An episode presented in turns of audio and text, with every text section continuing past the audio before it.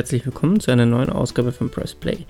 Dieses Mal ähm, habe ich mich etwas länger hingesetzt. Ähm, es ist eine Folge geworden, die so knapp anderthalb Stunden lang ist. Also das heißt, ihr könnt sie euch vielleicht auch aufteilen. Ich habe alles mit Kapitelmarken versehen. Im Idealfall wird euer Podcatcher diese Kapitelmarken erkennen und ihr könnt durch die Gegend springen.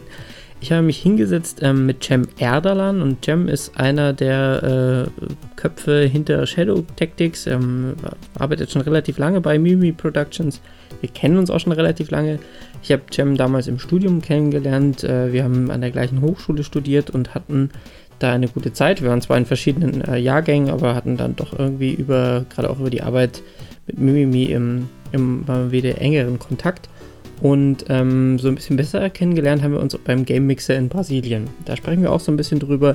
Ansonsten haben wir uns eigentlich über alles unterhalten, was in der Spielebranche so passiert. Ähm, unsere persönliche Sicht auf einige Dinge, die ähm, Spiele antreiben, die Spielemacher antreiben, Fragen, die man sich stellt, äh, Geschichten aus dem Alltag, Geschichten aus Brasilien.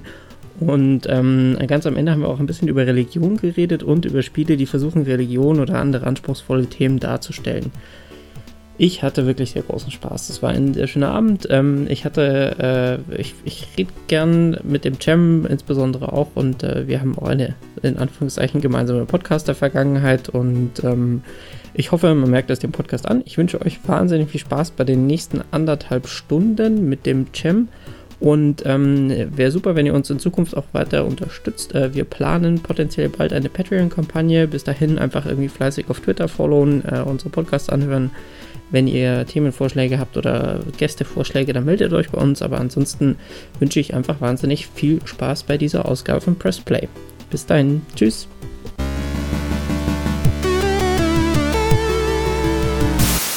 Herzlich willkommen zu einer neuen Folge von Press Play. Kann ich die Ansage machen? Ja klar, hau rein. Okay. Leute, willkommen bei Press Play. Diesmal mit Jam von Mimimi Productions und den Robin. Robin, richtig. Dankeschön, Robin. Ähm, um was geht's heute? Heute geht's darum, einen Einblick zu verschaffen in die Welt von Mimimi, die verrückte Welt von Mimimi. Und äh, ich will mir jetzt nicht selber loben, aber wen konnte ich Besseres finden als mich? Tatsächlich. Wir, wir, wir, haben ja schon mal zusammen gepodcastet, das darf man ja nicht ganz vergessen. Ne? Also du hast ja, wie wir uns in Brasilien äh, näher gekommen sind, sage ich jetzt mal ganz vorsichtig, ähm, hast du immer so einen Reisepodcast aufgenommen. Ich fand das damals total witzig. Wir saßen dann irgendwann abends nach, sagen wir mal, ein, zwei etlichen Bier äh, im Hotelzimmer und haben dann über WhatsApp Sprachnachrichten äh, einen Pod Podcast in Anführungszeichen aufgenommen für die äh, für die äh, zurück Nein, sagen wir die daheim gebliebenen äh, Mimimis und ähm, haben da über unseren Tag erzählt. Und das hast du am Anfang hast du das allein gemacht und dann durfte, war ich genau. Stargast in deinem Du warst Podcast. Stargast und die Caroline, glaube ich, war dabei, die Caro. Und dann waren irgendwie alle da, auch die Brasilianer und auf Englisch wurde es dann umgeswitcht und da waren wir alle in diesem Raum von der ja. Cargo, glaube ich. War, war, das dein erster Podcast? Nein, nein, nein. Wir haben das ja, ich habe das irgendwann mal eingeführt, dass immer die, die verreisen, weil ich fand es halt immer informativ, wenn Jojo auf der Gamescom ist zum Beispiel und die anderen, die zu Hause geblieben sind, die arbeiten ja weiter, aber sie wollen halt gern auf dem Laufenden gehalten werden. Ja. Und deswegen habe ich das irgendwann so eingeführt, dass ich halt dann am Abend immer irgendwie paar Minuten, meine sind immer zu lang scheinbar für die anderen, die sollen kürzer werden und dann kommt gleich Kritik, hey, das ist mein Podcast und ich tue euch einen Gefallen. Jedenfalls habe ich dann halt den Tag so Revue passieren lassen. Ja. Und das ist immer ganz so eine Mischung aus Infos und Blödsinn aber das ist, glaube ich. Äh also ich kann zugeben, in dem Podcast, in dem ich dabei war, war es mehr Blödsinn, aber das kann auch an mir gelegen haben. Also du hast sehr, du warst ein sehr guter Moderator, du hast versucht, es immer wieder zu einem Thema zurückzuführen. Das habe ich dann teilweise unterlaufen, muss ich hier an der Stelle zugeben. Tut mir wahnsinnig leid, liebe Mimimis, die die Episoden mit mir ich hören mein, mussten. Das ist ja auch nur für uns. Ich meine, das hatten wir jetzt nie das war jetzt nie dafür gedacht, dass es irgendwann mal in die Öffentlichkeit kommt oder so. Das war halt einfach nur ja, Info, wie war unser Tag, was haben wir erlebt, sind wir irgendwelchen Idioten begegnet oder haben wir irgendwas, weiß ich nicht. Das eine wichtige Information. Irgendein besonderer Moment am Tag und dann haben wir das eben ausgequetscht und ein bisschen noch verlängert wie so ein Kaugummi und erzählt. Ähm, ich komme halt leider immer ein bisschen so aus der Länge raus. Meine sind immer so im Schnitt zwölf Minuten lang und so weiter und du weißt ja, wie so Sprachnachrichten sind. Die hört man eigentlich ungern. Und wenn die zwölf Minuten lang sind, dann. Dann hört man sie noch ungern. Ja. Also wir haben da schon kritische Stimmen in der Firma. Tatsächlich. Ich will keinen Namen nennen, aber Mo, Jojo zum Beispiel, die zwei, die sind ganz schlimm. Die sagen, hey, mach doch lieber zwei Minuten, nur das Wichtigste. ey, ich mache meinen Podcast, wie ich will. Also Das ist ja eine Unterhaltungssendung. Ja, also da echt. darf man jetzt wirklich keinen Informationsgehalt erwarten. und andere finden es so gut. Also das ist dann schon so. Und wenn der Mo unterwegs ist, dann hält er das wirklich auch kurz und hält das wirklich knackig und informativ. Das ist halt der Mo. Jeder tickt anders und jeder soll es auf seine Art machen. Und inzwischen machen das auch sehr viele. Das finde ich eigentlich, also finde ich eine super Idee, weil ich habe immer so ein bisschen, gerade wenn man viel unterwegs ist für die Firma, das habe ich irgendwie für Klonk auch oft gemacht, dann Mhm. fühlt man sich manchmal so, so ein bisschen disconnected und du wirst auch danach dann nicht irgendwie so ein Meeting machen, wo du allen erzählst, was du die letzte Woche gemacht hast oder so. Also, Mhm. Also- das fühlt sich irgendwie komisch an, finde ich. Der Jojo macht es zum Beispiel trotzdem, weil er halt so die Business-Seite mit irgendwelchen Leuten zusammenkommt, wo er halt gewisse Zukunft, potenzielle Zukunftsprojekte eben bespricht und so weiter. Das tut er jetzt nicht alles in den Podcast rein, weil der sieht irgendwie, hat da mehrere Termine auf der Gamescom. Ja, ja. Der tut dann die Highlights halt so, so im, im Podcast nennen. Das machen wir dann trotzdem, aber so über die Woche hinweg, dann wirst du jeden Tag irgendwelche Infos haben und das ist dann sehr gut eigentlich. Ich habe es sogar so weit getrieben, dass ich es sogar im Urlaub gemacht habe, als ich in der Türkei war und so. ich habe das durchgezogen. Den Strand, während ich St- am Strand lieg und so. Nicht Also das ist so aus dem Bauch heraus entstanden eigentlich aber eine ganz gute Sache. Ja, ich fand es auch echt extrem lustig. Also mir hat das, mir hat das viel Spaß gemacht, da dabei sein zu dürfen. Ich müsste die mal abspeichern irgendwo. Ja, solltest du definitiv Die würde ich auch machen. gern nochmal hören. Naja. Ähm, eigentlich ist dein Job bei Mimimi ja der eines Animatoren. Zumindest das letzte Mal, als wir miteinander geredet Ja, haben, hast du hauptsächlich ja. die Animation gemacht. Ist das nach wie vor so? Oder Das ist, da das ist immer noch so, ja. Jeder hat so sein, sein äh, Fachgebiet irgendwo. Aber das ist auch nichts, was du dir jetzt quasi von Anfang an, also wie du das Studium angefangen hast, wir haben ja weiter an der gleichen Ja, ja, Uni genau. studiert, du hast ein Jahr, zwei Jahre vor mir. 2008er sind wir. Nö. Genau, ich bin Zehner. Ja, ja, genau. Genau, also zwei Jahre Unterschied. Genau. Du hast zwei Jahre vor mir den Abschluss gemacht. Hast du da angefangen mit dem Wunsch zu sagen, ich möchte irgendwie Animation machen oder? Nee, ganz und gar nicht. Ich war ja, ich bin ja von der Gestaltungsforce gekommen, also so ein Zeichner und so Concept Art war halt das, wo, wo ich mich drin gesehen habe später mal, wenn ich Spiele machen sollte. Das ist ja auch nie garantiert, wenn man aus der Uni rauskommt. Man landet ja in verschiedenen Kreativbereichen. Aber das war so angepeilt. So, ich zeichne gern Charakter und so weiter. Das war so der Gedanke. Und dann hat sich aber so langsam herauskristallisiert nach den ersten Projekten, dass die Charakter nicht nur zu entwerfen, sondern sobald Leben in sie eingehaucht wird, also sobald dieser Charakter aus Grounded, dieser Buster, so, sobald er so mit dem Kaugummi da den zerplatzen lässt und so, das war halt das Witzige irgendwie, den in Leben einzuhauchen. Und da bin ich dann zum ersten Mal so darauf gestoßen, Animation zu machen. Und dann habe ich das so weiter verfolgt über den, das Studium so hinaus. Und das hat sich jetzt nie geändert. So ist es aber mit vielen von uns. Also jeder hat so irgendwie so seinen Bereich, wo, wo er wirklich sich austoben kann. Und der gehört auch ihm. Ich glaube, das ist auch wichtig, dass du irgendwas, so, das könnte ich halt nicht irgendwie bei einer großen Firma mit 300 Leuten und ich mache nur einen Baum oder so. Ich Kann ich glaub, mir nicht vorstellen. So ist halt, hast du so deinen eigenen Bereich, weißt du, den Ja. du so für dich behältst. Ja, und das ist ja auch was, also ich, was, was ich jetzt auch irgendwie bei uns gemerkt habe, ähm, ist so ein Ding, so du hast du die Chance, deinen eigenen Job zu definieren. Also was ist meine Stelle? Also es ist jetzt irgendwie Mhm. so, gerade wenn du so ein kleines Unternehmen bist, dann richtest du ja oftmals die Projekte an dem Team aus und nicht das Team an den Projekten. Mhm. Also ich habe so ein bisschen das Gefühl, gerade so, so eine AAA-Produktion, die irgendwie 300 Leute hat und äh, die fangen an mit 100 Leuten und dann kaufen sich 200 Leute Mhm. ein, je nachdem, was sie halt irgendwie alles vorhaben. Und gerade bei den, bei den ähm, kleineren Studios, die suchen sich eher was aus, was so in ihrer Schlagreichweite ist. Also wo sie wissen, okay, das können wir wahrscheinlich ganz gut machen, deswegen, weil das passt zu unserem Team und da setzen wir dann den Fokus und an dem Teil lassen wir dann zum Beispiel vielleicht auch ein paar Sachen weg, weil wir eben niemanden haben, der jetzt, also keine Ahnung, ich überlege gerade, was bei uns wir haben zum Beispiel niemanden, der so super krass Concept Art gemacht hat. Wir hatten immer relativ wenig Concept Art und hatten dafür aber immer relativ viel so ähm, relativ schnell 3D-Objekte. Ähm, weil wir halt viele Leute halt irgendwie in 3D schneller arbeiten konnten, als sie jetzt, als es gedauert hätte, jemanden in Concept Art einzuarbeiten. So ähnlich haben wir das, wir haben sogar unser Projekt darauf ausgelegt. Wir haben äh, bei Lars Tinker zum Beispiel waren wir noch nicht so gut darin, zumindest im Studium äh, 3D zu modellieren, weil wir es erst gelernt haben.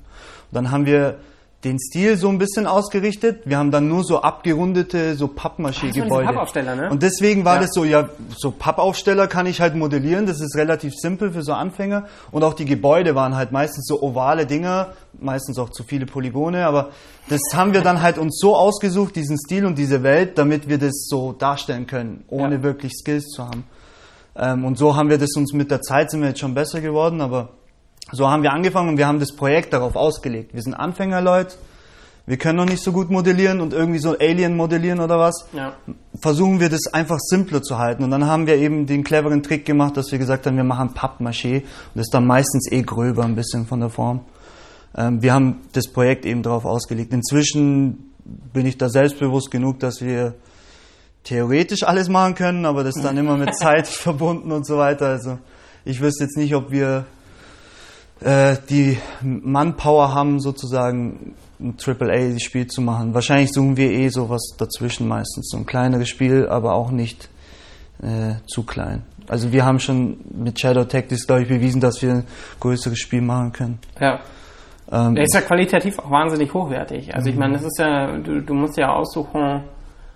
Es wäre zum Beispiel, glaube ich, auch irgendwie anders gewesen, wenn du, ähm, je nachdem, ja, wie gesagt, ich glaube, man, man, man, sucht sich so ein bisschen diese Schlagweite aus. Also mhm. du, du weißt ungefähr, was du kannst, du weißt, was in deinem Scope irgendwie drin ist. Ähm, klar, manche Ressourcen kannst du zukaufen ähm, und du kannst an manchen Stellen sparen. Also du kannst, keine Ahnung, kannst teilweise irgendwelche Asset-Packets hernehmen oder irgendwelche mhm. Dinge und ähm, kannst damit vielleicht Sachen, die du nicht unbedingt kannst, ausgleichen. Aber letztendlich wirst du die Projekte immer so wählen, dass sie irgendwie für dich passen. Mhm. Ich fand zum Beispiel irgendwie jetzt auch dieses neue Spiel, das ähm, Hellblade Hellblade. Ähm, fand ich richtig krass von der Qualität her. Die sind von der Größe auch nicht so. Also richtig. die sind auch nur so ein 20-Mann-Team, ich weiß ja. es nicht genau. Genau. Und da war ich auch echt, echt krass beeindruckt, mhm. was die, was die da gerissen haben. Aber ich glaube, die haben halt auch sehr viel überlegt, so was können wir eigentlich, also in mhm. welchem Bereich können wir und wo können wir punkten und was lassen wir dann bewusst weg und dann haben sie dieses Ding gemacht. Also was die aufgezogen haben, teilweise mit, auch mit dem Motion Capturing im ja. eigenen Studio, das umgebaut, irgendwelche Ikea-Lampen oder so bestellt und so das ist der Hammer und jedem auch zu empfehlen. Diese Doku ist das, glaube ich, so 20 Teile gibt es da auf YouTube. Ja. Hellblade, so Documentary oder was. Das ist echt beeindruckend. Die, die haben das eben auch festgehalten. So. Ja. Die haben das clever gelöst, ja. Auch Sachen outgesourced, was sie wirklich nicht konnten. Ich glaube, die war sogar in Tschechien und haben irgendwelche ähm, so Gesichts-Mocap-Zeugs da outgesourced. Aber also das ist der Wahnsinn, was die auf die Beine gestellt haben. Und man mal auch ohne Publisher, glaube ich. Die sind ja selbst. Bin mir gar nicht so. Ja, ich glaube auch, dass es selbst published ist irgendwo. Ich weiß nicht, ja, wie aber ich meine, genau die, die sind, sind ja auch ein, sag ich mal, bekanntes, also Ninja Theory ist das Studio mhm. und die sind ähm, nicht unbekannt. ähm, die haben ja schon Enslaved und, und dieses ja. DMC, dieses äh, Devil May Cry, das neue da gemacht. Ja, und äh, auch da hat man ihnen nicht angesehen, wie groß sie oder wie klein sie eigentlich sind, also was mhm. sie da irgendwie für, für, für, krasse Qualität abgeliefert haben für ihre Größe. Wahnsinn. Ähm, du, ich meine, das ist jetzt ein, ein, ein Projekt, was dich ist das was, wo du sagst, da hättest du gerne mitgemacht? Oder also kennst du so, gibt es so Projekte, wo du irgendwie sagst, boah geil, da wäre ich gerne dabei gewesen, wie das da entstanden ist? Da gibt es einige. Ich meine, man hat ja auch irgendwo seine Lieblingstitel, jeder so hat auch seine Lieblingsspiele und ja. irgendwie träumt man davon, das mal zu entwickeln, ähm, selber, um das richtig zu machen. Teilweise gibt es halt Spiele, die ein bisschen naja, also Silent Hill ist zum Beispiel ein Beispiel, wo, wo, mir sofort einfällt, wo die Bianca eben trauert. Nach jedem neuen Teil. Sie findet halt die alte Silent Hill-Reihe toll und auch bei Bioshock ging es so leicht runter. Das erste Bioshock ist immer noch das Beste. Und man trauert ein bisschen. Bei mir wäre es Jagged Alliance. Zwei ist so eines meiner Favorite-Spiele ever. Und da sind danach halt vier oder so rausgekommen und es wird einfach immer schlimmer. also nicht, dass du jetzt irgendwelche Zuhörer hast, die Jagged Alliance mögen und auch mitgewirkt haben dann entschuldige ich mich. Aber die sind halt qualitativ nicht das, was ich gewohnt war, als ich da 13, 14 war und das gespielt habe. Ähm, das würde ich gerne, sowas würde ich gerne machen. Aber da gibt es halt Spiele, wo du halt, wo du gerne selber entwickeln würdest. Und Hellblade ist auch sowas. Also ja. da hätte ich auch gerne mitgemacht. Gerade auch wegen diesem Mocap-Ding, das ist was, was ich so null Ahnung von habe, eigentlich, also so noch nie damit rumgespielt habe, was ich eigentlich hätte tun sollen, weil so mein Fachgebiet. ähm, aber das ist was, was ich jetzt in naher Zukunft mir schon anschauen will und da ein bisschen reinkommen, rumexperimentieren. Ja. Ähm, das ist schon was, was so mich halt auch in meiner, in meiner Arbeit irgendwie, wo ich improven kann.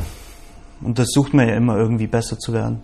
Ja. In dem, was Ma macht tut. ihr sowas hier? Also habt ihr irgendwie so eine Art, keine Ahnung, also Fortbildung oder keine Ahnung. Ich, also ich, ich merke, bei so großen Unternehmen finde ich das immer voll krass. Mhm. Aber es ist halt auch so eine Art Luxus, den die haben, weil sie halt irgendwie Leute, halt, wenn du 300 Leute hast, wenn da jetzt 20 Leute rumpimmeln, dann ist das irgendwie egal.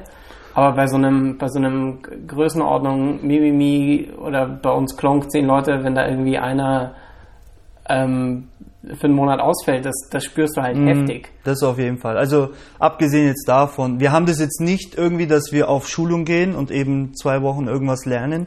Ja. Äh, uns ist irgendwie Fortbildung immer freigestellt und der Jojo hat, jeder hat auch so eine Art Budget, wo er halt irgendwie so mhm. Fortbildungskosten und Sachen kaufen kann, bestellen kann was dann Firmeneigentum ist und wo man sich halt fortbildet mit. Das kann jetzt ein Programm sein, das kann Bücher sein und in der, also es ist halt im kleineren Scale, aber so wirklich auf Schulung und miete mal eine MoCap-Halle, das Budget haben wir jetzt halt auch noch nicht. Also ich weiß jetzt auch nicht, ob das jemals vorkommen wird, außer wie ist es verbunden mit einem Projekt, das kann sein. Ja. Wenn wir jetzt sagen, das nächste Projekt brauchen wir Motion Capturing und dann werden wir das natürlich irgendwie dann schon so finanzieren, aber ähm, die Möglichkeit besteht nur in einem kleineren Scale, würde ich sagen. Was hast du da als letztes dir angeschaut? Was, was ist das letzte Ding, was du dir von deinem Budget gegönnt hast? Ich kaufe, ich bestelle nur Bücher für das neue Projekt, was ja so ein ähnliches Projekt ist wie Shadow Tactics. Da bestelle ich mir eben viele Referenzbücher, weil ich so in die Materie reinkommen will. Mhm. Bei den japanischen Büchern, also bei Shadow Tactics waren es eben so Architekturbücher. Wie bauen Japaner damals, vor allem in der Edo-Periode, wie haben sie ihre Häuser gebaut?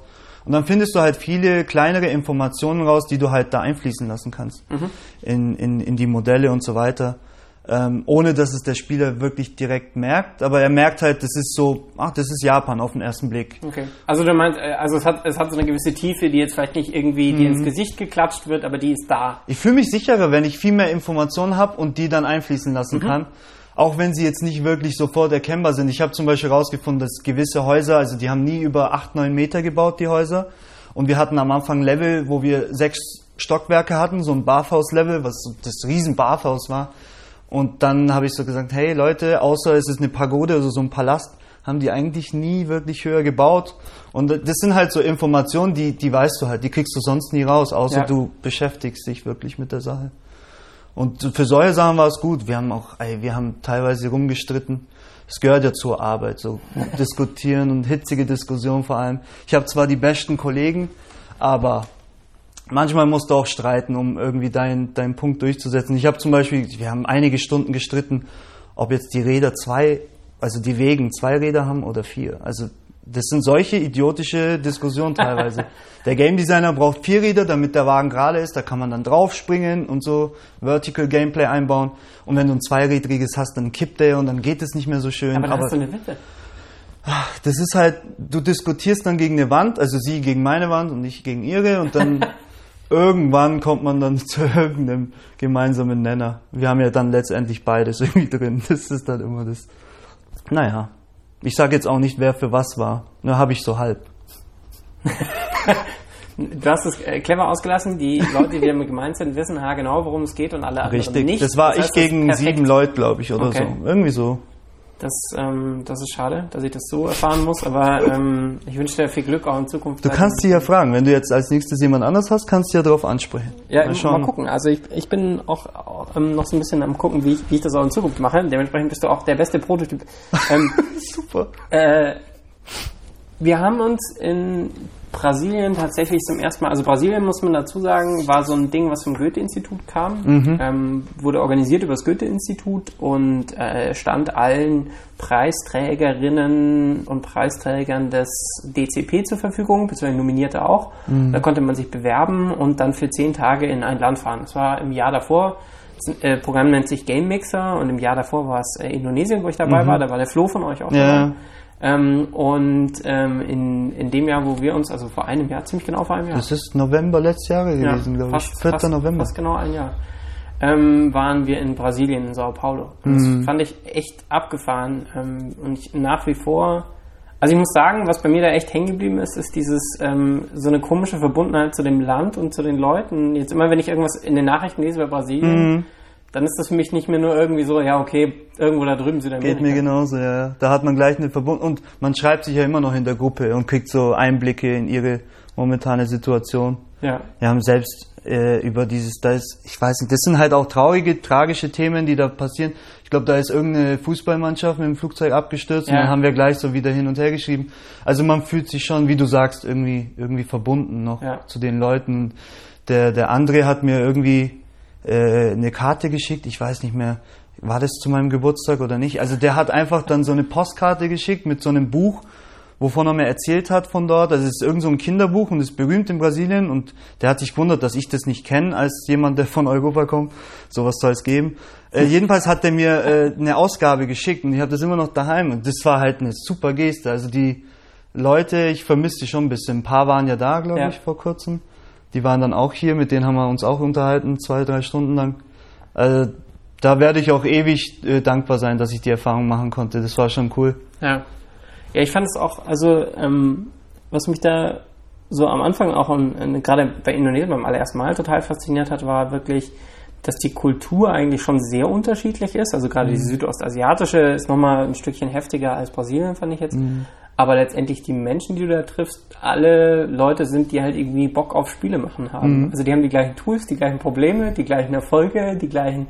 Und das fand ich jetzt so abgefahren, dass du so quasi ab Tag eins, ab Minute eins die gleiche Sprache sprichst. Also du musst dann einfach nur, wenn du in so einer Gruppe bist und du kennst jemanden, einfach nur sagen, ah ja, scheiß Unity-Updates. und dann zack, geht's los und, und, und alle fluchen so über die, über die gleichen Sachen. Ich glaube, gerade diese Sachen wie Sport oder so Spiele entwickeln und so weiter, das sind so Sachen, die sind so international, das haben, hat so seine eigene Sprache und so. Ich könnte mich jetzt mit einem irgend, keine Ahnung, Italiener oder Pakistaner oder sowas ähm, unterhalten über Fußball, wobei in Pakistan ist wahrscheinlich Cricket oder sowas in der Art.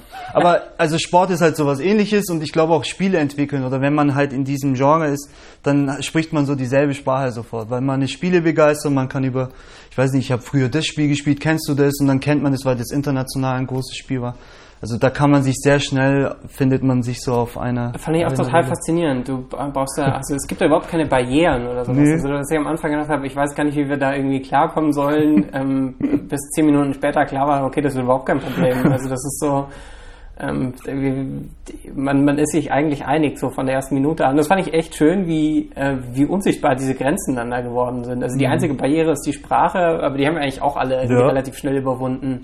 Und selbst die Leute, die ich eigentlich eher so als so ein bisschen schüchtern verbucht hatte, die sind dort halt krass aufgegangen. Aufgegangen. Das war echt heftig. Ähm, ja, es war, war, fand ich eine, eine wirklich tolle und auch echt nachhaltige Erfahrung. Also ich meine, ähm, ich habe das große Glück, ich bin beim nächsten Gaming auch wieder dabei. Darf nach Johannesburg. Ich habe, weißt du, ich will meinen Kollegen nichts wegnehmen. Ich habe halt ihnen gesagt, hey, bewirbt euch da. Der Flo und ich würden es sonst machen.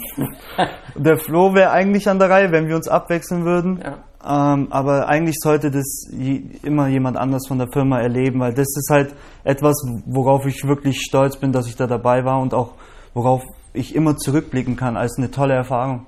Das sollte Ich eigentlich bin in jeder meinem von meinem Leben nicht so weit verreist. Also ohne, ohne dieses Ich Programm. bin nie aus Europa raus, bis ich zu diesem Programm eben nach Brasilien gekommen bin. Ich war noch nie da drüben.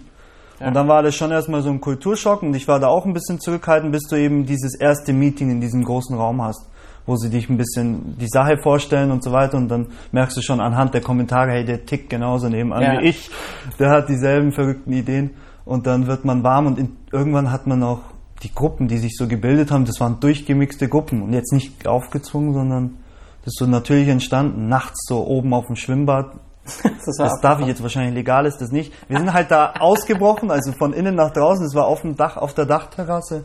Und dann waren wir Mitternacht schwimmen, halb besoffen. Nee, wir ging- waren sehr nüchtern eigentlich. Also wir waren- ja. Nüchtern, nüchtern. Ja, ja, wir waren nüchtern. Ja. Ich trinke nichts. Ja. Ähm, ja, das war ziemlich witzig. Also Ja. Wir haben uns da sehr schnell angefreundet. Also ich muss eigentlich sagen, Sao Paulo ist eine verrückte Stadt. Ähm, äh, Eine verrückte Stadt, die einem manchmal auch so ein bisschen Angst machen kann. Hm. Ach, Ähm, weißt du noch? ja, weißt ja. du da? Oh Gott, ich hatte echt äh, Angst ich- um mein Leben. Also ich dachte auch, wir werden entführt. Ich war mir relativ sicher sogar für, für eine Weile.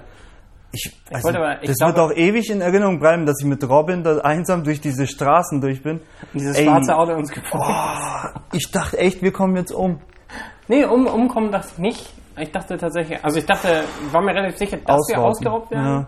Oder, aber ich glaube, dass die uns verdächtig fanden. Ich glaube, es war so ein Sicherheitstyp, der uns gefolgt ist. Der Ich habe bis heute meiner Mom Spinner da? davon nicht erzählt, weil sie meinte, ach, das ist ein fremdes Land, passt doch auf. Wenn ich ihr das erzähle, dann kriegt sie nur, macht sie sich nur Sorgen um. Okay, dann musst du für immer hier bleiben. Hm, vielleicht sollte sie diesen Podcast nie hören. Ja, also ich werde, ich sag dir nicht Bescheid. Sehr gut, Kein Problem. sehr gut.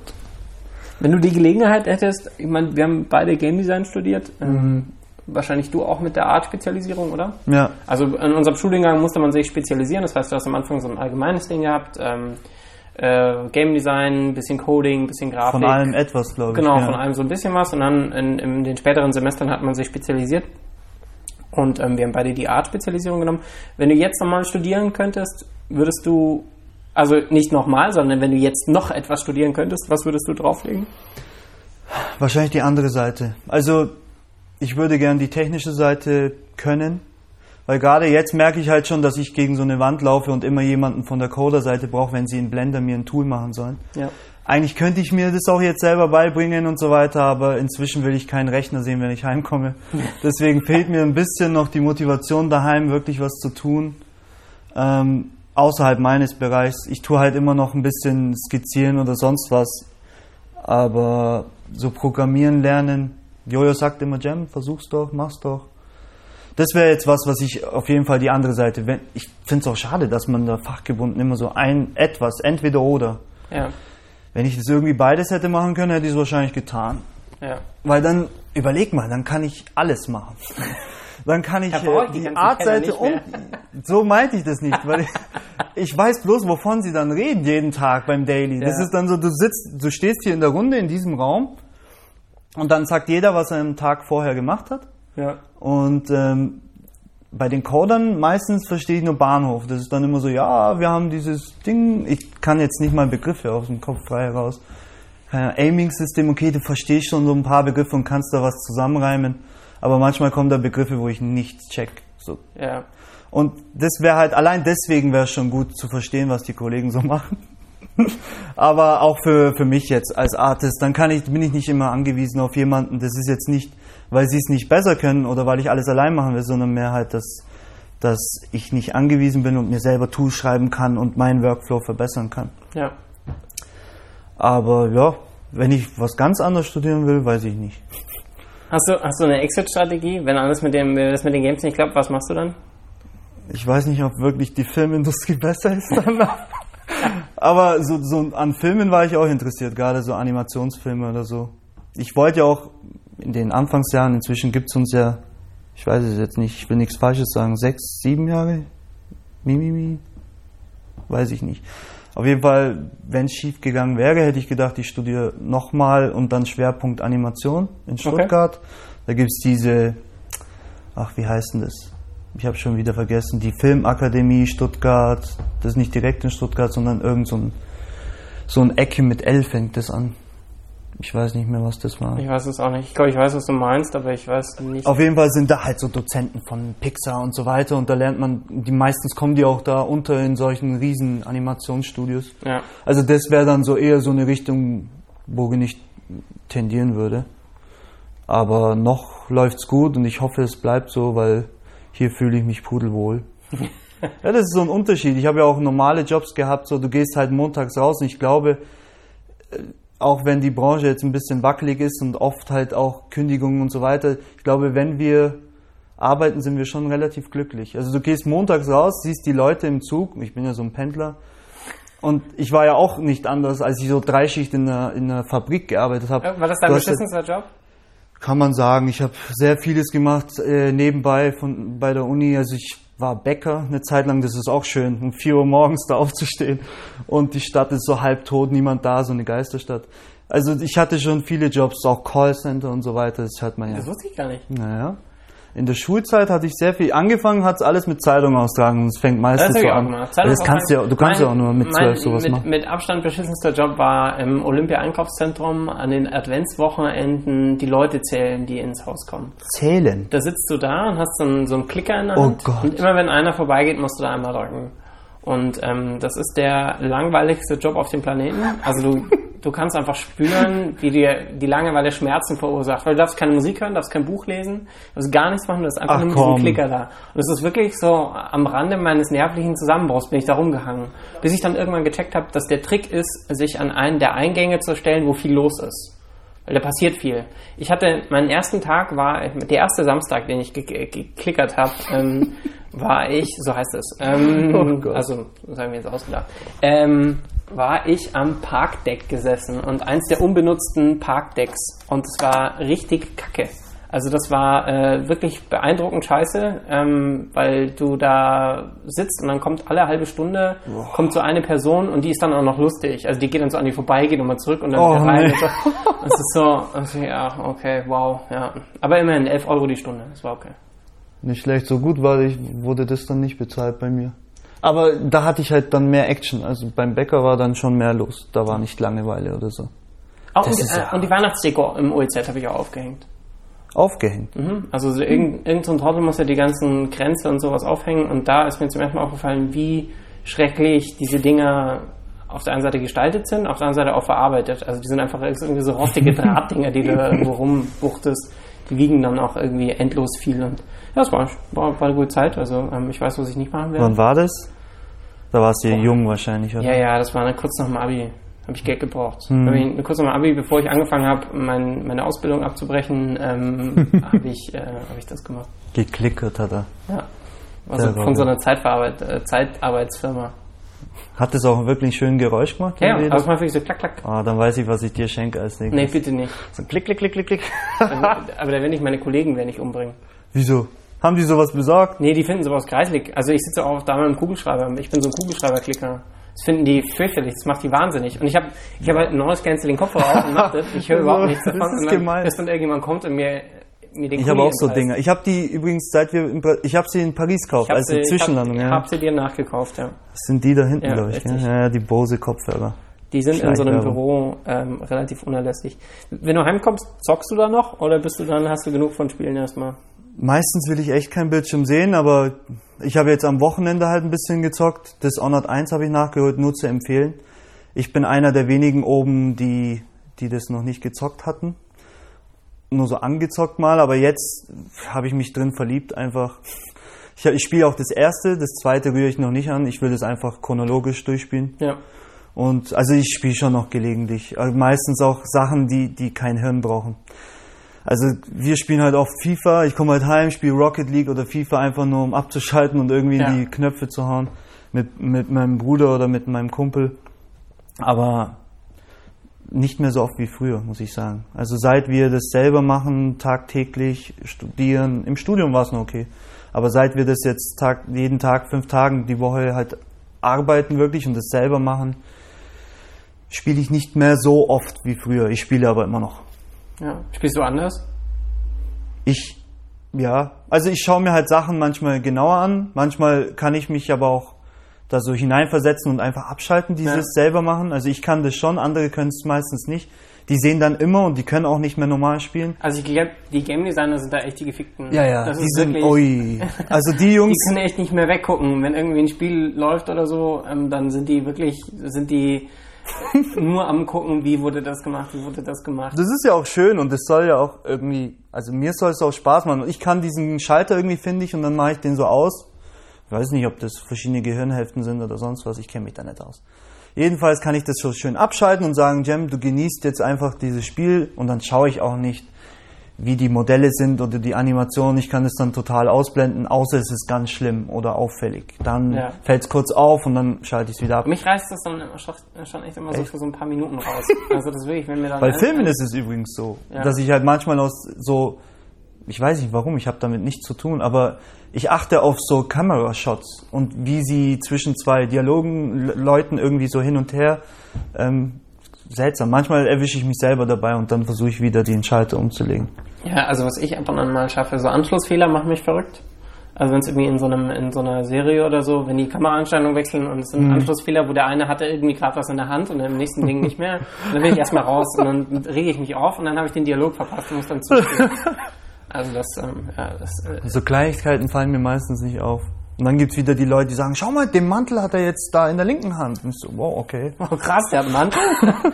Das habe ich vorhin gar nicht gesehen. Ja. Also ich kann schon noch abschalten und zum Glück, glaube ich. Ich glaube, das ist gar nicht mehr so schön, wenn man das nicht kann. Wie willst du noch einen Film genießen? Der Mo ist ein ganz schlimmer, den erwähne ich jetzt extra dafür. Der geht, wir gehen oft ins Kino, also wir haben so eine Skype-Kino-Chat und dann fragen wir, hey, wer will Blade Runner sehen am Samstag, bla, ich buche. Und dann gehen wir eben meistens, weiß nicht, so sechs, sieben Leute oder so, gehen dahin. Und meistens hat der Mo immer was auszusetzen danach. Also der regt sich auch über die kleinsten Sachen auf. Egal welcher Film, das kann Ace sein jetzt oder It, äh, der gerade im Kino ist, oder Star Wars vor zwei Jahren. Der findet immer was. Und Mad Max und die allen, also irgendwas stört ihn immer und das ist dann eine Kleinigkeit, die aber den ganzen Film scheinbar kaputt macht. Oh, wie ich es liebe jetzt. Habe ich so die Stimme, weißt du, und ich kann mich schön auskotzen über meine Kollegen. Ähm, und der Mo ist da immer so. Das ist jetzt schon so ein Running Gag. So, Mo hat's nicht gefallen. Ja, stimmt. Dem hat's gestern nicht gefallen. Okay. Und wenn ihm dann ein Film gefällt, ist es dann eigentlich eine Warnung für die anderen, dass der wahrscheinlich komisch ist? Nö, Film? dann ist er meistens wirklich gut. Dann ist er wirklich gut. Ja, ja, also. Was war, äh, können wir eine Mo-Filmempfehlung oder muss ich direkt mit ihm dann Boah, sprechen? da musst du ihn echt direkt fragen. So viele sind es definitiv nicht, dass sie mir jetzt einfallen. Der Flo ist so ein Gegenpart. Der Flo ist so, ja, das war schon alles ganz gut, ich, das kann man drüber hinwegsehen. Der nimmt es zu locker und der Mo, wenn die beide so okay sind damit, dann ist das eigentlich meistens ein guter Film. Das sind so unsere zwei Skala-Enden, weißt du? Okay, also von, von der Flo bis Mo war der Film. Ultra Kritik, Mo und Flo okay. ist so ultra guter Film. Und dann, wenn die beide so komplett gegensteuern, dann weißt du, der ist irgendwo in der Mitte und der ist ganz solide. Das heißt, wenn du, wenn du dir auf die Sachen, die du gemacht hast, Feedback holst, wenn du irgendwie einen schlechten Tag hast, dann gehst du zum Flo. Und wenn du einen Tag hast und meinst, okay, ich möchte jetzt wirklich was besser machen, dann gehst du zum Mo. Da ist es anders. Ich glaube, das jetzt, uns fällt es nur beim Filmen auf, dass ja. der Mo so abgeht bei Kritik für, für eigene Sachen, da ist es meistens, sogar Mo gibt da noch das, das beste Feedback. Also der spricht halt das irgendwie konstruktive Kritik und meistens sind seine Gründe dafür, meistens sind die auch berechtigt. und du kannst es dann auch nachvollziehen, warum er sagt, das geht auf keinen Fall oder das geht. Manchmal sieht man das auch nicht so, aber das ist halt alles normal. Aber das ist eben, wie gesagt, nur bei Filmen uns aufgefallen, dass er so extrem kritisch ist. Weil er so mit Plot und so weiter und Story und Charakter und wie die miteinander, da, da, da dreht es bei ihm irgendwie, irgendwas zündet da im Hirn, ich weiß es nicht, da wird er sehr kritisch. Und der rage dann auch wirklich, der sagt, ah, die, der weiß, wie viel Geld da drin steckt und ich weiß es nicht, das bringt ihn immer auf die Palme. Aber das kann er dir selber erzählen, der hat ja vielleicht eine ganz andere Ansicht drauf. Aber von außen betrachtet sieht es immer so aus. Ich werde es tatsächlich dann, wenn ich mit ihm. Genau, schreibe ich auf als Frage. ich direkt fragen, warum er denn sich so verhält und was dann. Ja, der ist wie ein Diktator dann, wie Kim Jong-un, weißt du. Der ist unmöglich, Mann. Der ist der Hammer. Naja, ich liebe meine Kollegen. Ich sag gerade nur Negatives über sie, aber tolle, tolle Kollegen. Was, was das macht, das macht das ja aus. Also warum ist, ist Mimimi ist schon was Besonderes, behaupte ich mal. Also ich glaube, es nimmt man von außen mhm. auch so ein bisschen wahr, dass ihr in Anführungszeichen, also was Besonderes. Jede Firma ist natürlich irgendwie unique, aber mhm. ähm, ich meine, ihr macht irgendwie privat auch irgendwie relativ viel miteinander, habe ich so das mhm. Gefühl. Ähm, hast du, du bist ja auch schon sehr lange dabei eigentlich. Ähm, Hast du gemerkt, dass es eine Veränderung gab, wie ihr gewachsen seid und wie ihr euch verändert habt? Also jetzt rein von der Firma. Ihr persönlich steht außer Frage, ja. dass jeder so ein bisschen dazugelernt hat, aber. Ich weiß es nicht. Also wir feiern nächstes Jahr unser zehnjähriges gemeinsam Spiele machen. Wir sind ja 2008, also 2018 ist dann so zehnjähriges, wo wir uns kennengelernt und die ersten Spiele gemacht haben im Studium. Ja. Und wir waren ja dann, also wir waren im Studium, glaube ich, so das erste Team war so ein Zehn-Mann-Team und da haben wir Grounded gemacht, so ein 2D-Plattformer. Und von den zehn sind dann wir sechs eben rausgekommen aus dem Studium, haben, haben dann gemeinsam angefangen, äh, Spiele zu machen. Anfangs noch sehr kleine Spiele, so iOS-Zeugs für Ravensburger und so Auftragsarbeiten halt, bis wir Last Tinker gepublished bekommen haben. So hat es halt angefangen. Aber so, was macht uns aus? Ich glaube, wir, ein Wort ist so familiär. Irgendwie fühle ich mich eben wie zu Hause. So, wir sind wie so Brüder und Schwestern, kannst dich ausleben. Du nimmst auch kein Blatt vom und man fühlt sich einfach wohl und man ist mit denen irgendwie teilweise aufgewachsen. Ich meine, wenn man es genau nimmt, so ein Drittel meines Lebens habe ich mit den Vögeln da oben verbracht. das ist schon, schon eine coole Sache. Und du, es gibt nichts Besseres, als mit deinen Freunden tagtäglich zu arbeiten. Ja deine Kollegen als Freunde zu nennen und mit denen auch in deiner Freizeit gern Zeit zu verbringen. Das sagt ja schon viel aus. Das machen ja auch andere Firmen. Also das ist ja überall so, wo es Leute gibt, mit denen du dich wohlfühlst und deswegen macht's ja auch, deswegen geht man auch gerne zur Arbeit. Ich wüsste jetzt nicht, was das geheime Ding ist, warum es bei uns, warum sich jeder so wohlfühlt oder warum es äh, auch gute Ergebnisse kommt, weiß ich nicht. Wir machen immer das, was sich gut anfühlt. So. Ja. Egal, ob das so im Büro ist, ob das, wenn irgendwas sich falsch anfühlt, dann sprechen wir offen darüber, was einen stört und dann versuchen wir eben, das zu beheben. Aber ich weiß nicht, ob, ob du sagen kannst, das ist jetzt das, was es ausmacht Ja. bei uns. Wir, wir klicken irgendwie zusammen, das, das gewisse Etwas, ich weiß es nicht. Was hat dich denn damals, also ich meine, im Studium, ihr habt euch kennengelernt, was hat dich dazu bewogen, mit genau den Leuten dann zu arbeiten? Zufall. Das waren, also da haben sich relativ schnell Gruppen gebildet aus Leuten, die auch, also die haben halt dann irgendeine, irgendeiner hat eine Idee und dann hat er mit drei Leuten um sich rum schon über die Idee rumgesponnen und so weiter. Und dann waren wir der Rest. Also Jojo hatte die Idee von zerstörbarem Terrain. Oh, ich krieg gerade einen Krampf. What the fuck? Ähm, zerstörbarem Terrain. Ähm, das war so seine Idee und die hat er diesem Rest vorgestellt. Es waren dann so, weiß ich nicht, 13, 14 Leute oder was. Und dann haben wir alle gesagt, ja, warum nicht? Die ist cool, die Idee. Und wir wollen 2D-Plattformer machen, wo man Terrain zerschießen kann. So hat sich die Gruppe erstmal so per Zufall gebildet. Und dann hat jeder so seinen Bereich gehabt und so. Ich habe gesagt, ich mache die Charaktere und die Animation dafür. Der andere hat die Endbosse gemacht und einer hat so Level-Assets gemacht. Bianca hat damals schon sofort so texturiert und so Farbmanagement und bla, Artstyle und so definiert. Also das hat sich so ergeben. Ja. Es ist dann schon witzig, dass sowas sich zufällig ergibt und jetzt immer noch äh, zusammen äh, Spiele macht. Ja, ich glaube, so zufällig ist es gar nicht. Also Weißt ich glaube ich glaub nicht. Also ich glaube, so, es ist schon irgendwie, du, du, du setzt dich ja zu den Leuten, wo die Persönlichkeiten irgendwie passen. Also ich glaube, auf der einen Seite klar, man möchte irgendwie ein, ein Projekt machen, aber ich glaube, am ehesten findet man sich über Persönlichkeiten. Also das es ist, äh, es sind schon immer irgendwie Leute, die untereinander irgendwie halbwegs kompatibel sind. Ich denke auch, also Ich, hab meine, ihr wart zehn und vier sind gegangen oder sind nicht mehr dabei. es, es waren am Anfang 14 haben da in dem Raum gesessen und dann waren elf dabei, dann sind wieder zwei abgesprungen, einer dazu. Irgendwie so hat sich halt im Studium ist ein bisschen wild und manche wussten wahrscheinlich auch nicht, welches Projekt sie wählen sollen Ja. und so. Die fanden halt auch mehrere gut, was ja auch okay ist. Aber ich, ich glaube, ich muss dir recht geben. Wahrscheinlich, weil zwei Leute definitiv, mit denen bin ich halt mein, einer war mein Sitzbanknachbar, der Ilja, der war dann dabei und dann haben sie gesagt, ja, machen wir da mit, klar. Und das, dann gab es da schon kleine Grüppchen, die dazugehört haben und dann sich zusammengeschlossen haben zu dieser, zu dieser Mehrheit.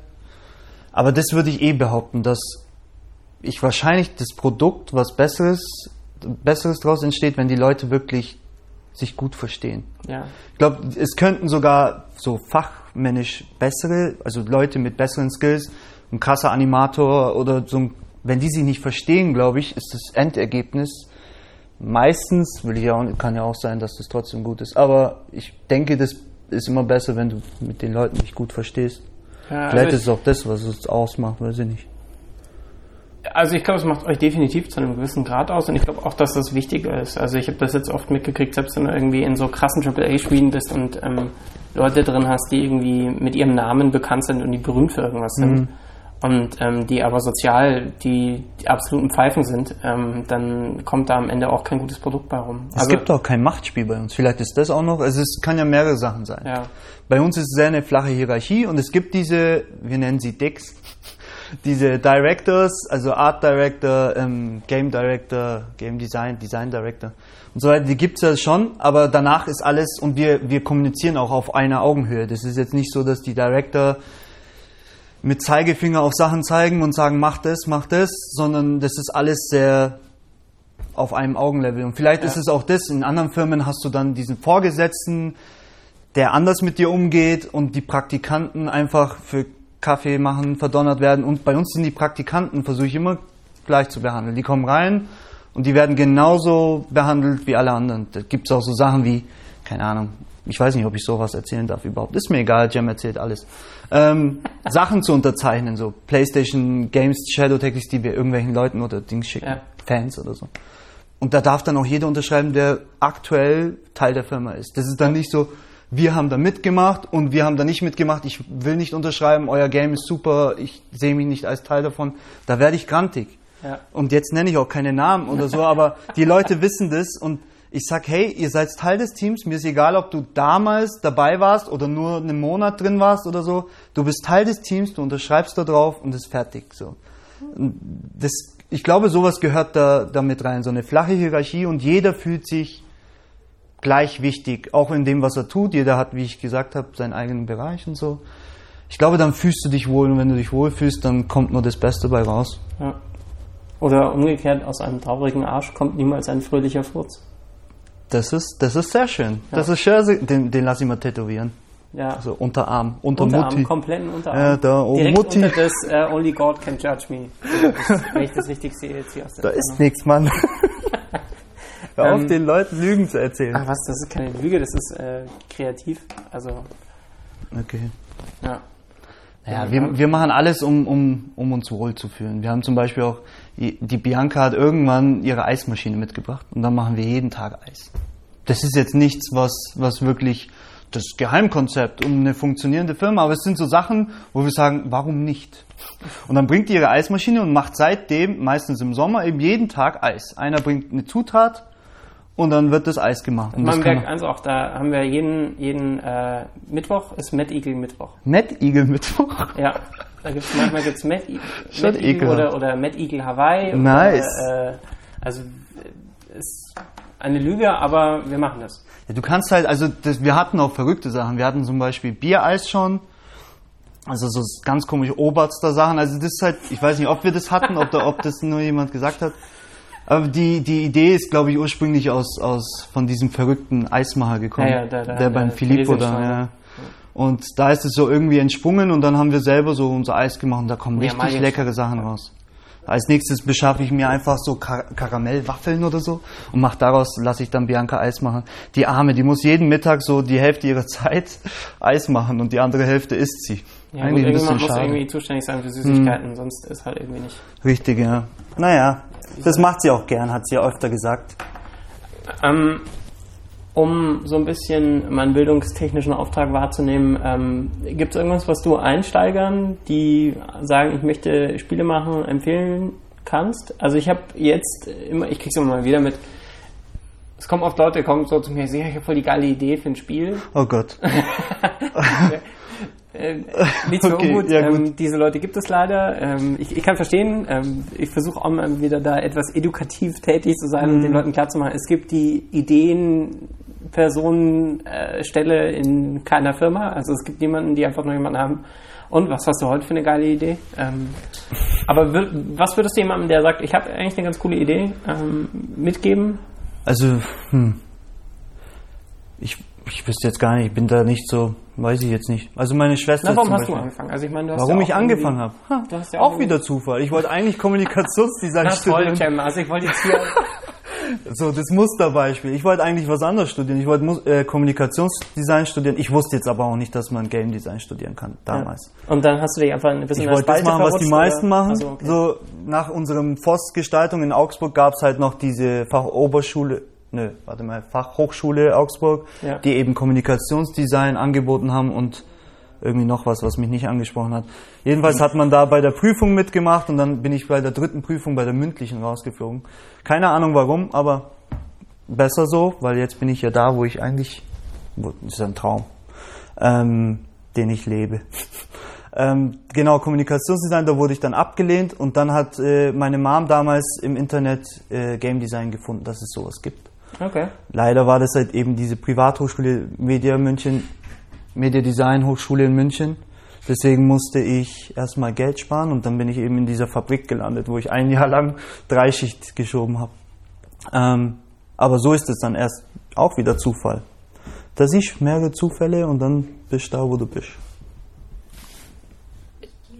Du gehst, ich mach zu, okay. Das war übrigens die Anna, die tolle Studiomanagerin. Ja, das ist eine sehr Wir wichtige ab. Institution Wie hier. spät ist es denn? Oh ja, Ja, meine Zeit. ja, Also das überziehen wir jetzt diesmal. wir machen richtig, richtig ja, lang. Das muss schon Stunden. besonders. Das muss knacken. ähm, Aber so Tipps für Neulinge, weiß ich nicht. Also pass auf, dann, dann hack ich mal an, weil ich hatte so ein bisschen was im Kopf. Mhm. Ähm, ich glaube, dass viele Leute, ich verallgemeinere hier, ohne jemanden irgendwo vor den Kopf stoßen zu wollen, ähm, ich glaube, es gibt zu wenig Leute, die einfach diese Sachen dann machen und ausprobieren und loslegen.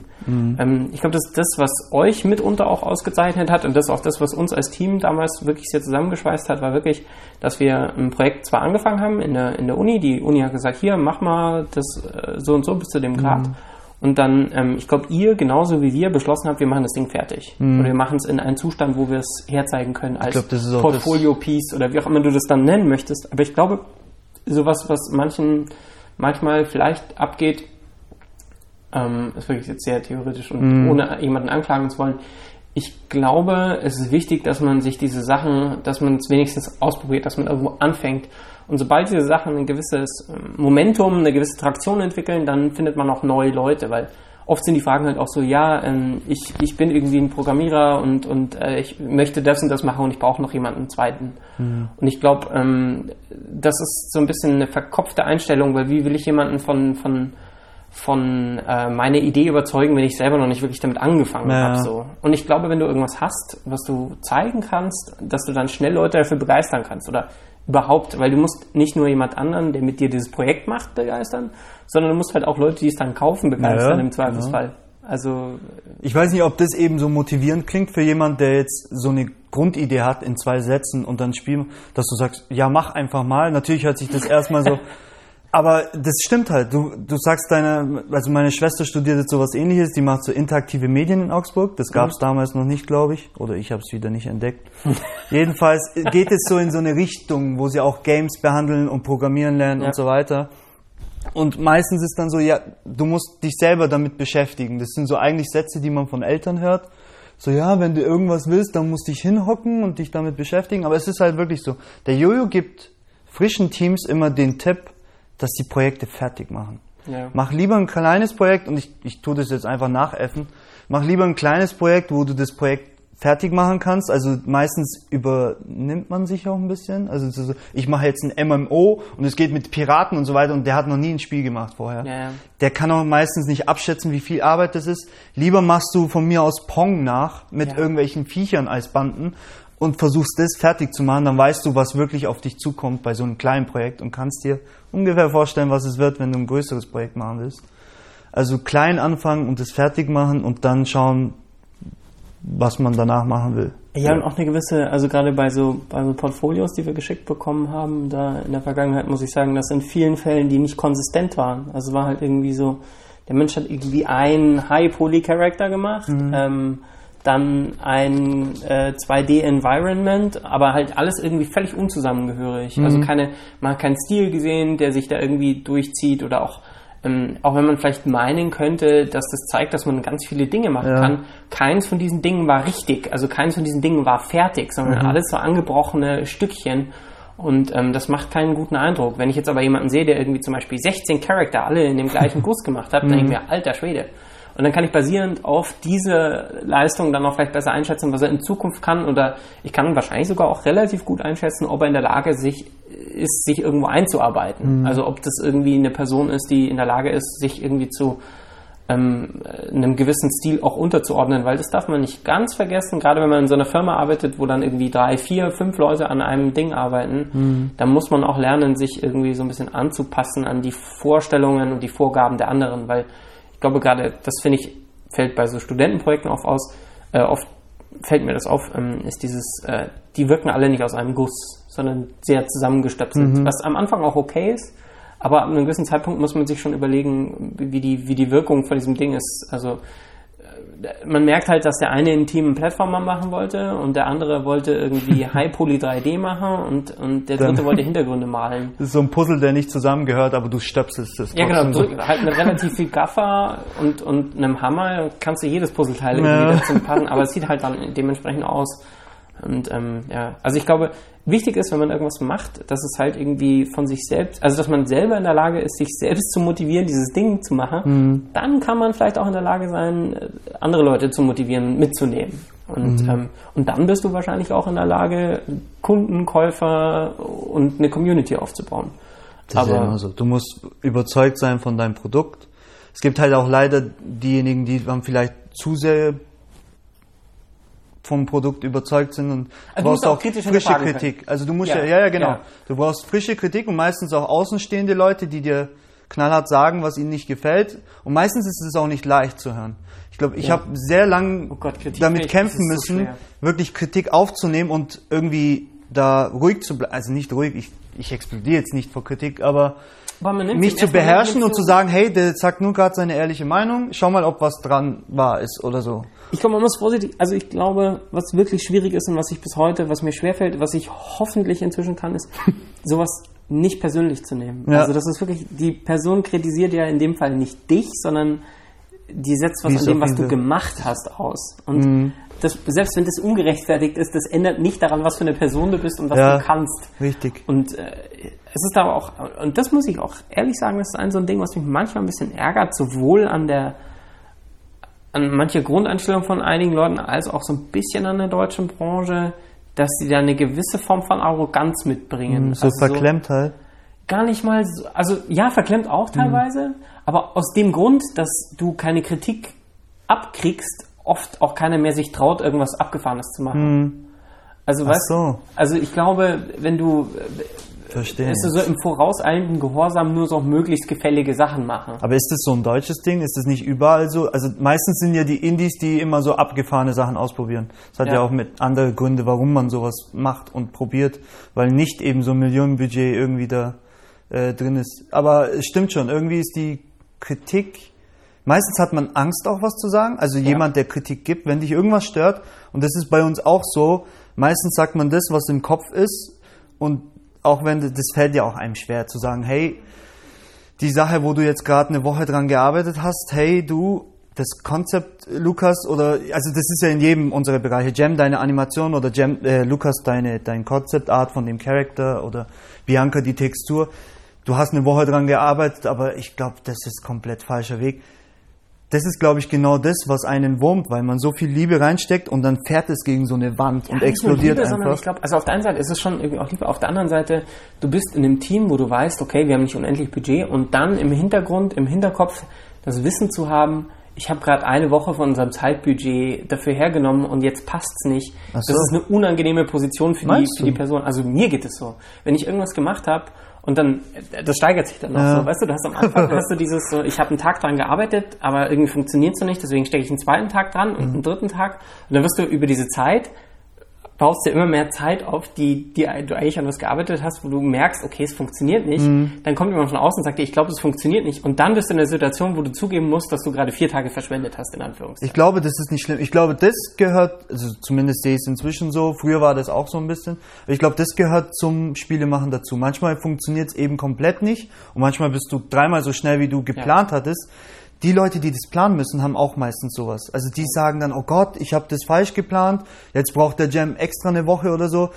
Ich glaube, die haben auch oft solche Gedanken, damit sie, weil sie gefällt haben, das richtig einzuordnen, den, Ja. den Task und die Länge zu planen und so. Ich glaube, da muss man aber auch als Team den anderen helfen und sagen, also oft mein Banknachbar, ich sage jetzt auch keinen Namen, der hat manchmal so, ah, ich habe jetzt den Tag, irgendwie funktioniert das nicht oder so. Dann musst du als Teammitglied halt die Leute auch beruhigen, weil das gehört ganz normal, gehört das zum also ich glaube, da Alltag. gehört so ein, so ein vor allem... Du sagst dann, hey, das ist doch kein Problem, ist halt blöd gelaufen, Richtig. jetzt probieren wir das andere aus. Das Also ich glaube, das ist was, ähm, was ähm, wirklich schwer ist, das auch von Anfang an klarzumachen, dass man das gegenseitige Vertrauen hat, dass niemand da irgendwie eine böse Absicht dabei hat oder Mhm. das fahrlässig gemacht hat, sondern dass im Zweifelsfall vertraust du den Leuten, dass sie die richtige Entscheidung treffen. Und selbst wenn irgendwo, ähm, also ich, glaube, die Grundmotivation von jedem in diesem Team ist, äh, und auch das war bei uns auch so ist, dass man ihnen grundsätzlich niemals unterstellt, dass sie irgendwas in, in ähm, die haben alles immer nach bestem Wissen und Gewissen getan. Mhm. Also die haben eigentlich immer oder alle versuchen immer innerhalb der Rahmen, den sie haben, die beste Entscheidung zu treffen. Richtig. Niemand möchte irgendwie absichtlich irgendwas falsch machen, sondern es geht eigentlich immer nur darum, habe ich jetzt die beste Entscheidung getroffen. Und manchmal ist das ein bisschen schwer, weil man sich, glaube ich, selber so ein bisschen sowas aufbaut, so von wegen, war das jetzt wirklich richtig? Mhm. Und, und wenn man dann selber ins Zweifeln gerät, dann denkt man, die anderen zweifeln auch. Aber eigentlich steht da ein Team hinter dir, das dir vertraut und selbst wenn du einen Fehler machst, sagen kann, ja, okay, passt schon. das tut sogar gut, wenn du manchmal Fehler eingestehst. Ich- Weil dann fühlen sie sich, also du fühlst dich ja, wenn du sowas machen kannst, wenn du sagen kannst, okay Leute, hey, ich glaube, ich habe das irgendwie, bin ich das falsch angegangen, dann wirfst du diese Last auch von dir weg und Ja. die anderen fühlen sich auch in deiner Umgebung sicherer, weil sie, die können dann befreiter kreativ sein. Weißt du, dann hast du selber auch keine Angst mehr, wenn du das von einem Kollegen hörst, dass er da einen Fehler gemacht hat und das beheben will und selber motiviert ist, das besser zu machen. Ja. Dann fühlst du dich, okay, beim nächsten Mal, wenn ich kritisiert werde oder wenn ich sage, hey, da ist was falsch, du fühlst dich wohl in deiner Umgebung. Ich glaube, das macht dieses ganze Team-Ding Ja, noch, und du, du noch besser. auch selber das aufzumachen. Ja. du, also wenn, wenn du merkst, okay, jemand anders hat jetzt irgendwie seinen Fehler eingestanden und äh, alle anderen haben gesagt, passt, dann bist du in Zukunft auch bereit, deine Ja. eigenen Fehler irgendwie so einzugestehen. Weil Ich du glaube, halt, das ist ganz wichtig. ja, also so eine Vertrauensatmosphäre ist, glaube ich, so für, für eine gute Zusammenarbeit völlig unerlässlich. Ähm, vom Vertrauen zu ähm, dem absoluten Gegenteil, ähm, gibt es irgendwas, was dir deine Kollegen wirklich übel nehmen? Also irgendwas, wo sie sagen, ach, Cem, Weiß ich nicht. Das musst du sie fragen. Eigentlich, hast du eine ich, kann, ich bin sehr, also wenn ich Kritik äußere, bin ich manchmal ein bisschen zu hart. Also ich bin dann so ein, so ein temperamentvoller Türke, der dann einfach irgendwie sagt, das geht gar nicht und so. Manchmal bin ich auch gegen fünf Leute auf einmal, das ist mir dann egal. Wenn mich irgendwas richtig stört, dann tue ich das ein bisschen auch ausreizen und dann kann das auch mal zu, zu hitzigen Diskussionen führen. Aber das ist ja auch das Schöne. Wir, nach einer halben Stunde sind wir wieder wie, wir können das irgendwie trennen. Ich weiß nicht wieso, aber das funktioniert irgendwie. Ich kann mit einem Flo streiten. Also wirklich so, du hast doch keine Ahnung, das kann doch nicht sein. Wir müssen das so machen, weil, Punkt, Punkt, Punkt, der Flo überhaupt nicht. Also solche Diskussionen. Und danach ist es halt wirklich nur abgeschlossene Sache und wir sind so wieder, hey, was geht heute Abend? Nichts, Mann. Ich glaube, ich spiele Playstation. oder so. Also das ist dann wirklich weg, das Thema. Und wir sind auch nicht so nachtragend oder so. Das ist so. Wir streiten und danach ist das gegessen. Das ist eine Entscheidung wird getroffen und manchmal ist es zu deinem Gunsten, manchmal äh, zugunsten des anderen. Das ist jetzt, da gibt es keine Machtspiele. Ich habe immer recht oder so. Du versuchst einfach nur das Beste für das Produkt und das ist, das will ja jeder. Wir streiten und das weiß jeder.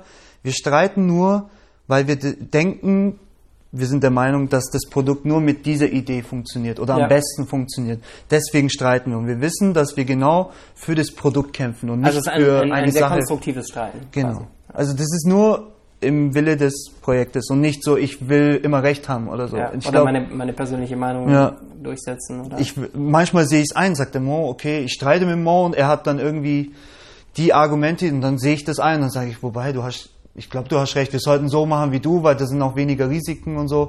Und dann sehe ich das auch ein, aber wenn das dann schief läuft, dann sage ich, schau, wir hätten auch mal, das ist dann aber immer mit so einem Augenzwinkern und äh, wir, wir, wir wissen, dass das dann auch nicht bös gemeint ist und schauen dann, ob wir das nicht dann doch in die andere Richtung. Das ist dann auch nicht tragisch. Dann macht man die andere Seite. Es passiert auch andersrum, dass ich Ja. irgendwas behaupte und stur bin und dann sagt jeder so, ja, okay, komm, machen wir doch mal, was der Jam sagt. Und dann funktioniert es nicht, dann kann ich es auch eingestehen. Dieses Wohlfühlen und Gestehen und auch nicht so nachtragend sein und verzeihen, das ist dann, dann funktioniert das, glaube ich, schon. So der weise Jam. Ja, da lernst du mal was. Das Da lernst du mal was. Ich habe viel gelernt. Gibt es irgendwas, was dich tatsächlich stört? Also du sagst, ähm, also jetzt gar nicht mal irgendwie jetzt auf euch, euer Team oder so bezogen, sondern auch ähm, vielleicht oh, Videospiele, die deutsche Branche, die Hm, da ich schon internationale. Branche oder wie auch immer. Gibt es irgendwas, wo du sagst, äh, fände ich cooler, wenn das anders laufen würde? Mich, also, ich weiß nicht, ob ich das sagen darf. Mich kotzt dieses Flohmarkt viel bei Steam auf. Dieses Wegscherben, du arbeitest zwei Jahre an einem Projekt und so weiter. Das ist jetzt nicht bei uns, sondern überhaupt. Also früher hat man halt, gab es auch weniger Spiele. Du bist rein, hast 40 Euro gezahlt und dann hattest du wirklich, weiß ich nicht, wie viele Stunden Spaß an einem Spiel. Und jetzt dieses ganze durch Steam aufgekommene, ja, ich will die Spiele umsonst haben. Also auch, ich meine, wir sind ja auch nicht anders. Wir gehen da rein und wenn so ein Sale ist, dann klicken wir auch mal auf Kauf, Ja. weil es günstiger ist und man nicht alle, alle Spieler besitzen kann und nicht Millionär ist. Aber irgendwie macht es für mich als Entwickler so die Sache kaputt. So dein Spiel, wo du halt so viel Zeit investierst und wirklich auch ein Spiel ist, wo 20 Stunden dich wirklich unterhält und berechtigt ist, dass es eben Vollpreis bekommt. Das für 5 Euro bei Last Tinker und so weiter einfach für ein paar Euro herzugeben, das tut immer weh. Ja. So diese ganze Wegshare, so Flohmarkt, Flair, das, das, das stört mich gewaltig. Ich weiß nicht, wie man das ändern kann. Der Jojo hat berechtigterweise gesagt, Jam, dann musst du aber auch alles äh, kündigen, was Netflix und Spotify und so weiter ist, weil das ist ähnlich. Kündige das alles und äh, tu was dafür und kauf jedes Spiel Vollpreis. Ich weiß es nicht. Das ist, stört mich gewalt, gewaltig. Und ich, Ja. das, noch mehr, weil ich nichts wirklich dagegen tun kann. Ja. Das ist, hat Ja, sich halt so in so eine Richtung selber- entwickelt. Weil man es weil man's ja selber auch irgendwie völlig selbstverständlich auch Mhm. macht. Also ich meine, es ist ja nicht so, als im Summer Sale, als würde ich da kein Geld ausgeben. ähm, Das das Einzige, womit ich mich da manchmal rette, ist tatsächlich, dass ich sage, ja, sonst hätte ich es gar nicht gekauft. Mhm. Ähm, das heißt, dann gehen wenigstens irgendwie drei Euro an den Entwickler, Publisher. Mhm. Auf der anderen Seite, ja, ich glaube, es hängt auch so ein bisschen damit zusammen, so meine persönliche Theorie, dass viele von den Spielen einfach wahnsinnig viel ähm, Zeit in Anspruch nehmen im Sinne von, zum Beispiel, ich zock jetzt Destiny gerade viel, übrigens auch ab und an mit dem Flo. Ja. Ähm, und das ist einfach ein Spiel, wo du nicht einfach nur sagst so, okay, Kampagne fertig und los ist, sondern das ist so ein richtiges Investment. Und es fällt dir dann auch leichter, wenn du irgendwie so und so viele ähm, ähm, Stunden irgendwie schon investiert hast, dann zu sagen, naja, jetzt noch zwei Stunden, schau, ich habe doch schon so viel Zeit damit verbracht, dass ähm, das, da habe ich ja eigentlich schon richtig irgendwie Geld für, äh, also Entertainment für mein Geld bekommen, ähm, dann, dann kann ich da auch noch mehr Zeit investieren. und dann wird es immer zu so einem immer größeren Sinkhole äh, ähm, und währenddessen spiele ich halt irgendwie drei Spiele nicht. Oder ich habe gar keine Zeit mehr dafür. Also es ist wirklich, ich äh, habe da, ähm, also ich spiele, glaube ich, tatsächlich inzwischen ein bisschen weniger. Jetzt mit dem neuen Job spiele ich deutlich mehr. Ähm, Echt? Ja, definitiv. Also ich komme nach Hause und habe Bock zu zocken. Ich habe eben ein paar Fragen auch an dich. Warte mal. Hau rein. Also, weil ich kenne ja den alten Robin mit Klonk und so weiter Ja, und ich weiß ja, was ihr dann gemacht habt und Ja. so weiter. Aber wie, wie, wie sieht denn so dein Alltag jetzt aus? Du, und was machst du denn? Erzähl mal ein bisschen von dir.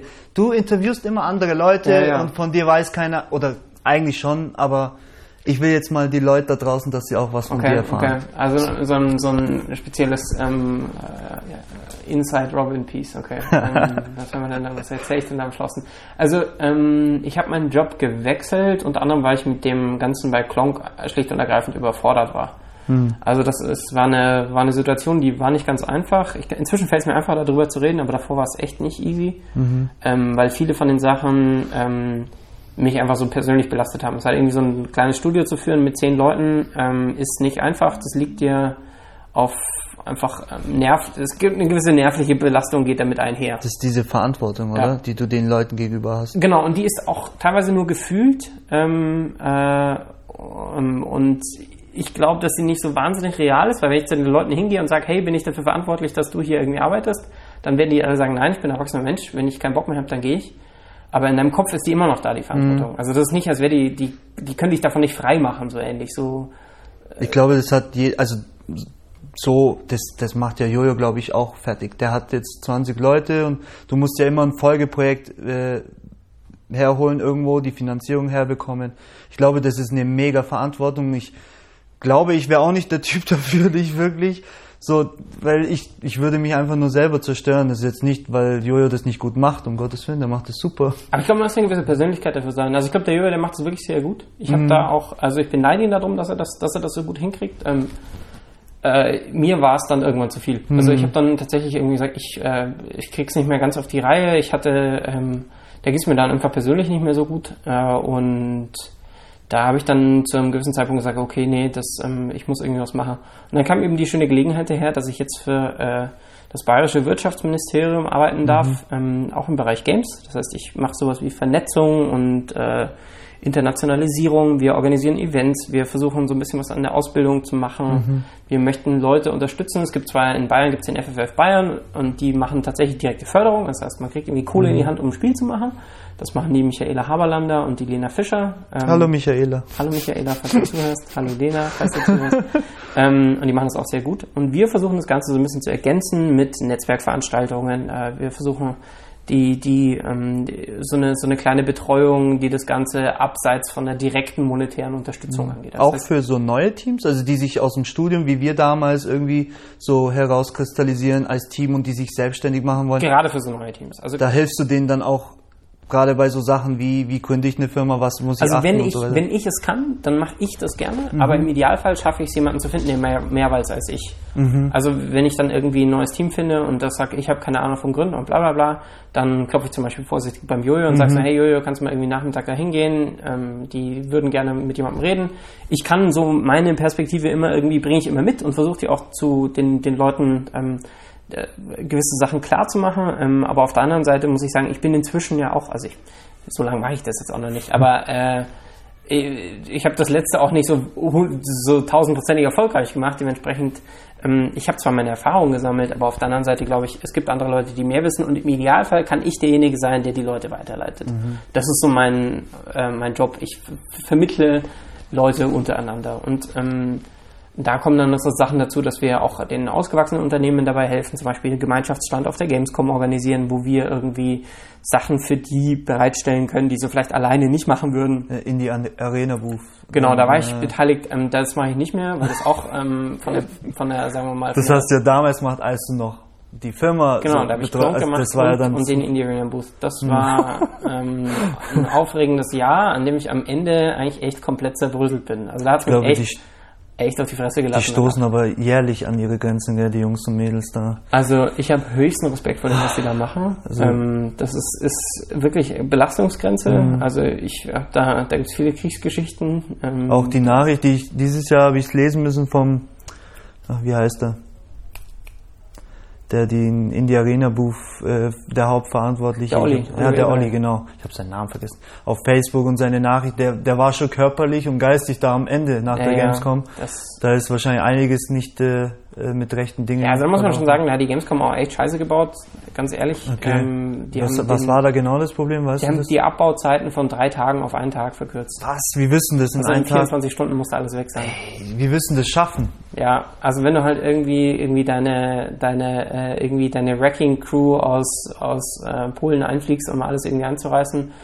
Also das ist halt so ein bisschen tatsächlich so, dass halt viele von den Großen, die können halt das Budget da relativ mhm. verschieben aber da gerade beim Indie Renewable viel über das also das tatsächlich die, die effektiven Leute, die den Stand geplant haben, haben ihn auch gebaut. Also die standen mit einem Akkuschrauber mhm. da.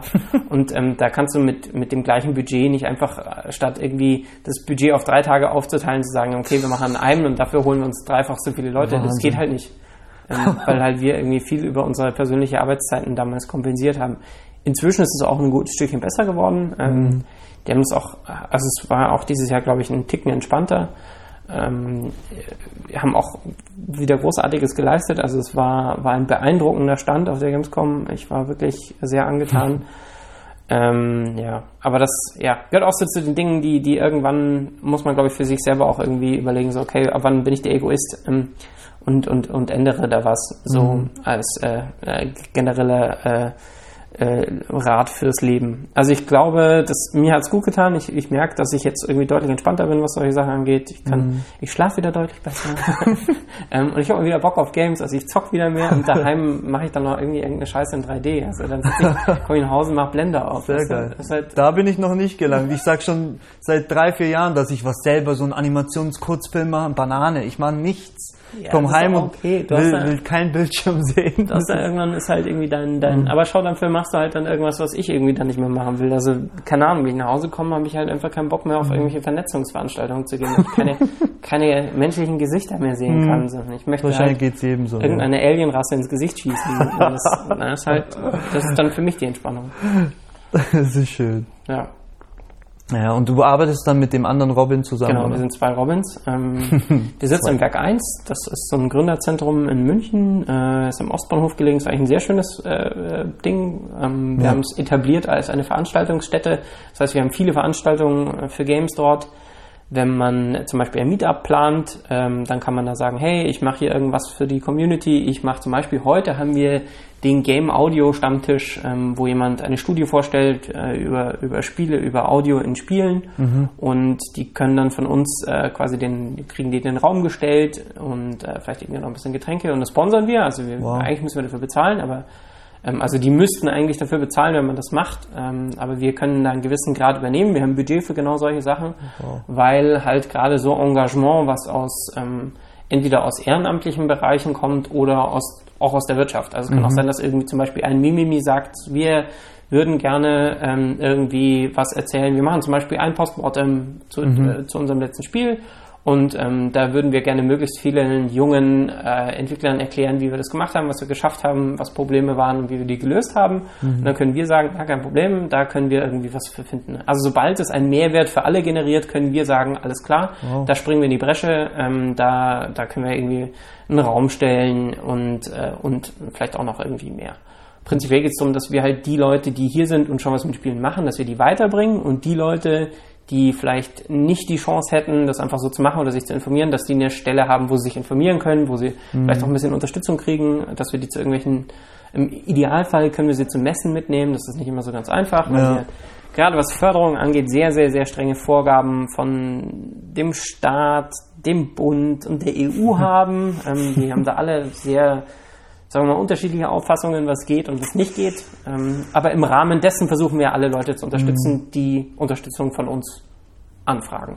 Das war mir halt als, als, als Student auch immer hilfreich, wenn es solche Events gab. Damals weiß ich noch, dass wir beim äh, dieses Making Games waren, was, was ja jährlich stattfindet irgendwie. Und dann gehst ah, du ja, hin. Ja, ja. Das kostet halt ein bisschen was. Als Student ist es natürlich günstiger. Und dann sitzt du da und da sind dann deutsche Firmen und teilweise auch aus Österreich und den Nachbarländern, die dann halt ihre Firma vorstellen und sagen, was für Projekte sie so machen. Ja.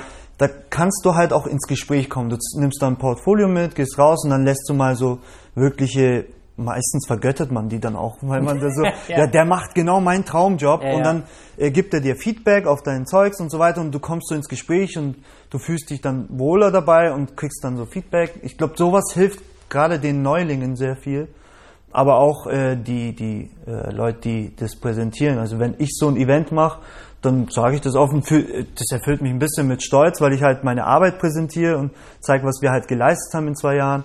Und dann kriege ich auch irgendwie äh, so Resonanz oder Feedback auch generell zum Spiel. Manche sagen so, hm, okay, ist nicht so meins, hier mein Portfolio, dann gebe ich ihnen offen Feedback. Dann frage ich ihn auch meistens, weil ich will, ich will aus so einem Gespräch immer meistens auch so viel wie möglich rausnehmen, egal ja. mit wem ich rede. Ja. Das ist so ein genereller Ansatz, den ich verfolge, egal was er macht. Ich unterhalte mich auch gerne mit irgendwelchen Taxifahrern oder Blablacar habe ich mich jetzt zwei Stunden da unterhalten, letzten Sonntag, Samstag. Ich will so viel raufsaugen wie möglich und dann frage ich halt, äh, was war am schlimmsten bei unserem Game oder so als Feedback oder was hat dir gar nicht gefallen, was kann ich besser machen beim nächsten. Und dann kriege ich halt auch Mehrwert aus solchen Events ich weiß, ja. die Jungs oben hassen dieses Wort Mehrwert, deswegen sage ich es jetzt noch dreimal. Mehrwert. Mehrwert, Mehrwert, Mehrwert. Mehrwert. Ähm, es gibt so ein paar Begriffe, die verwendet man immer so in Diskussionen und die kann man dann nicht mehr hören. Ähm, klingt schon fast, wenn du, wenn du das mehr so aussprichst, dann klingt es fast wie so ein türkischer Vorname. Mehrwert. Mehrwert, komm her. Mehrwert, komm her. Bring Murat mit. Mehrwert, Murat. Oh Gott, jetzt das Niveau sinkt und sinkt. Okay. Aber das, ja, war zu erwarten, oder? Mit ja, uns zwei. definitiv. Ähm, aber ja, diese Events tun beiden Seiten gut. Und generell hört man ja auch gern, dass man was gut gemacht hat und deswegen tut mir das auch immer gut, wenn ich mit Leuten rede und die sind dann so, wow, dein Spiel hat mir voll Spaß gemacht. Ich bin auch auf Twitter oft und tue immer die Leute anschreiben und so, hey, danke fürs Spielen und so. Das tut immer gut, so Feedback okay. zu bekommen. Was? Du bist das. Ja, ich, die Leute schreiben irgendwas so, Shadow Tactics macht mega Spaß, ich habe jetzt die Demo gezockt und dann mache ich so, like. Und dann schreibt er so, ah, mega Fan, super habt ihr das gemacht, Grüße ans Team. Und dann schreibe ich so, danke Mann, dass du spielst und gekauft hast. Ich mache das gern, das so. Ich weiß nicht, ob man das machen kann, wenn man so Mega-Hit macht. Das ist ja Shadow Tactics nicht, wenn du so ein Spiel machst, was so Millionen spielen dann kannst ja. du, da kommst du nicht hinterher. Ich glaube, du bist dann irgendwann überfordert. Nee, also ich nee. glaube, da, sind gewisse, gibt es gewisse so ein kleines Geld geht es noch mit Indie-Games, so kleinen Games. Naja, aber es macht mir immer Spaß, so die Austausch. Und dann haben sie manchmal Probleme und ich gebe das dann an Mo weiter oder so. Der löst es dann. Letztens hat irgendeiner einen Bug ge geschrieben, dann, ja. so, hey, Mimimi Productions, wie geht das? Äh, mein, irgendeine Leiche hat in den Wagen rein und kriegt den nicht mehr raus, das ist ein Bug oder so dann tue ich halt irgendwelche Coder verlinken, das war's. ich kann dann auch das nicht mehr. Das mache ich auch gerne, ja. so Bugfixes mit so, ja, das ist das Problem von jemand anderem, kein Problem. Aber das, das merken halt Fans. Also ich bin der Meinung, wenn, wenn ich jetzt ein Spiel spielen würde und mich würde irgendwas stören und dann kommt der Entwickler und reagiert drauf und sagt, hey, ich will dir helfen, ich glaube, sowas merken sich die Leute auch und ja. das sind dann auch wirkliche Fans, weil die sagen, hey, nächstes Spiel schaue ich mir auch von denen an oder so. Ich glaube, ja. das gehört so ein bisschen dazu und ich fühle mich da verantwortlich. Der Mo macht es zum Beispiel sehr gut in Steam-Foren, die ja. unübersichtlich ohne Ende werden, weil da ist so viele Fragen und irgendwas.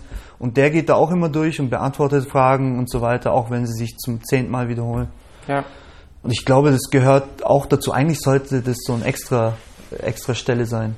Bei jeder Firma. Ist es, aber auf schon, der anderen? Seite finde ich die Stelle auch schwer zu füllen, wenn du jemand bist, der die Sache nicht gemacht hat. Also so in dem Fall so wie, keine Ahnung, manche Fragen kann halt dann in dem Fall nur der Leveldesigner beantworten. Ach so, ja, ja. Also ich glaube, man kann auf jeden Fall, oder es ist auch wichtig, dass man irgendjemanden explizit dafür hat, der genau solche Sachen macht. Aber auf der anderen Seite ähm, hat es auch was, dass das derjenige ist, der, der wirklich direkt dafür verantwortlich ist. Ähm, das ist so ähnlich, wenn du irgendwie, keine Ahnung, in einem Restaurant bist und dann, dann äh, geht's ja, wenn du irgendwie, dann, dann kommt der Kellner und fragt, hat's geschmeckt und ähm, dann kannst du, klar kannst du dem Kellner sagen, ja, richtig geil, aber der Koch hört's nicht. Also der ist ja der eigentlich Ja. jen- derjenige, der es irgendwie erfahren muss oder der im Zweifelsfall eine Frage besser beantworten kann, als derjenige, der irgendwie dir das Ding nur gebracht hat. Ähm, und dementsprechend, glaube ich, ist gerade mit so wachsender Größe ist es wirklich schwer, diese Form von Authentizität irgendwie zu behalten und noch irgendwie äh, so nah bei den Leuten zu bleiben, weil irgendwann ist der logistische Aufwand einfach. Also stell dir mal vor, ihr hättet Millionen verkauft, also Da spielen sie ja jede Sekunde postet Spiel was. dann, Ja, ja. ähm, da wird es dann schon schwer für euch. Das sehen wir dann, wenn es soweit ist. Ja. Aber ich versuche dann trotzdem mein Bestes noch. Meistens ist das in meiner Freizeit. Während ich nach Hause fahre, gebe ich Twitter ein, oben Shadow Tactics, Hashtag, bla, und dann sehe ich so alle Nachrichten, neueste klicke ich dann und gehe sie dann so durch. Manche sind halt auch irgendwelche Bots, die irgendwelche Links teilen. Am Anfang habe ich das nicht gecheckt, ich war da Hast relativ neu, habe ich alles like, like, like. Der Jojo gesagt, hey, hör auf mit diesen behinderten Aktionen. Das konnte ich nicht auseinanderhalten. Inzwischen habe ich so ein Gefühl dafür, was Bots sind und was nicht. Okay. Ähm, aber witzige Anekdote zu Sachen, was in Steam Forum ist. Der, wir hatten dann inzwischen Fans, die wirklich das Spiel Haufen Stunden rein investiert haben und teilweise Antworten gegeben haben auf Fragen, die aufkamen. Also da stellen dann Leute Fragen und einer von denen, der, der war dann für uns wie die beste Antwortengeber überhaupt, der sitzt jetzt bei uns und arbeitet für uns im Bereich QA und so. Okay. Das ist der Tobi. Und der war im Forum so aktiv und da gab es noch zwei weitere, ich weiß nicht, irgend so ein Vater äh, Mitte 40 oder so, der auch geantwortet hat auf Englisch und so weiter. Ja. Die kennen das Spiel so gut, dass sie halt gewisse Antworten geben auf, und Hilfestellung geben und so weiter. Und bei, bei Tobi war das dann ziemlich witzig, der hat sich dann beworben und dann als QA-Ding haben wir gesagt, hey, wieso nicht? Du hast es wirklich gut gemacht und wir brauchen auch so jemanden, der, der unser Spiel regelmäßig testet, weil das war bei Shadow Tactics eher so eine Schwachstelle. Ja. Wir haben halt gewisse Playtests gemacht, meistens auch nur innerhalb der Firma und bei Abgabezeit. Aber jemanden zu haben, der ständig das Spiel spielt und prüft auf Fehlern und so weiter, da sparst dir hinten raus sehr viel Arbeit. Ja. Wenn du das nach drei Monaten spielst und dann kommen Millionen von Bugs, die Jungs, die sind einfach halb gestorben Ja. in der Zeit. Und deswegen versuchen wir diesmal möglichst viele Fehler vorher zu beheben und keine Folgefehler entstehen zu lassen. Ich weiß nicht, wie Code da funktioniert, aber ich glaube, das, das wird jetzt in diesem Projekt uns sehr, sehr helfen. Wenn da jemand ist, jetzt immer ein bisschen ab, weggeraten von, von dir und diesen Werk 1. War ein guter Trick von mir, ne? Ja. Niemand darf genau wissen, was ich tue, was in mir vorgeht. Ich möchte Das ist mysteriös schön, aber wie sieht so ein Alltag aus? Also du kommst rein und hast dann verschiedene Tagesthemen, Messe-Dings und dann klapperst also du hab ab, so, ich so ein paar Dinge, so ein paar Routinen durchrattere. Also keine Ahnung, erst einmal die E-Mails runterarbeiten, Mhm. ähm, dann irgendwie alle Anfragen, die reingekommen sind über, keine Ahnung, Social Media oder so, ähm, sind inzwischen auch deutlich mehr geworden. Also Mhm. viele Leute, die irgendwie was über Facebook schreiben oder ähm, dann meistens schaue ich irgendwie, welche Veranstaltungen, äh, ob noch irgendwelche Sachen offen sind. Ähm, wir haben irgendwie ein so ein großes Board, an dem wir alles, äh, also wir benutzen Pavro. Okay, sagt mir nichts. Ähm, Was das ist ist ein das? bisschen sowas wie Trello. Ah, bisschen- Trello habe ich gehört, die letzten Tage, Ja. die machen das gerade irgendwie, Ja. wollen sie es einführen. Also wir benutzen Paro und ich finde es deutlich angenehmer Mhm. als Trello, ist auch leider ein bisschen teurer, Okay. ähm, aber ist tatsächlich ein sehr angenehmes Tool und da äh, einmal durchgucken, so was steht an, was müssen wir die Woche machen, was müssen wir den Monat machen, was sollten wir bis Ende des Jahres nochmal durchpriorisieren, ähm, manche Projekte dann auch killen, das ist manchmal nicht so einfach, weil man sagt, eigentlich macht das Spaß, aber ähm, das dann irgendwie auch begrenzt Zeit und ja, und dann einfach irgendwie runterarbeiten. Also in vielen Fällen, also leider viele E-Mails und viele Anrufe, das fühlt sich manchmal nicht so nach Arbeit an, nervt so ein bisschen. Ähm, aber prinzipiell ist es dann letztendlich solche, sind es, sind es solche Geschichten, wo ich einfach nur versuche, möglichst viele Sachen zusammenzubringen und äh, auf irgendeine komische Deadline hin zu organisieren, ähm, mit möglichst wenig Chaos und Kollateralschaden. Wobei das beides durchaus ähm, passieren kann. Events planen, das ist glaube ich schon schwer. Ich muss jetzt eine Hochzeit planen. Du musst eine Hochzeit planen. Ja, ich heirate nächstes Jahr, hoffentlich. Das ist für mich schon, also so Events planen, das ist für mich komplett neu. Und das ist ein Riesenevent. Türkische Also Hochzeit, puh. Aber ich gerade sagen, türkische Hochzeit ist ja nochmal mal drei. So Hochzeit Hör mir auf. drei. Also, das ist ja nichts Schlechtes. Ich heirate sie ja gerne. Aber das ist halt mit Arbeit verbunden und dann noch gleichzeitig Wohnung finden, weil sie zieht ja dann her. Ja. Das wird halt schon was, was jetzt dieses Jahr so eine Zweitbelastung wird für mich. Ich sehe es als Belastung, sie sieht es als das, worauf sie ihr Leben lang wartet. Da bin ich mal gespannt. Ich bin echt weit da. Ja, du bist auf jeden Fall eingeladen. Oh ja, da ich noch. Ich muss Hochzeit diese Einladskarte, oh Tage Gott, die Karte muss ich auch entwerfen. Ja. Also ich habe so eine To-Do-Liste, die endlang ist. Ja. Ja, äh, kannst du mal Trello angucken. Vielleicht mache ich Was das. ist ein Trello-Board für deine Hochzeit? Das wäre eigentlich. Ach, also türkische Ah, Hochzeit ist ja mit so zehn Steps irgendwie Ja. und ist jetzt nicht schlecht. Vielleicht hört ja die, Schwie äh, Dings, die, die Schwiegermutter zu. Ich darf jetzt nichts Schlechtes sagen. Das ist halt viel Arbeit verbunden und so einzelne Steps und immer ist halt die ganze Familie kommt dahin, dann geht man zu der Familie der Braut und so weiter, hält um die Hand an als Familie.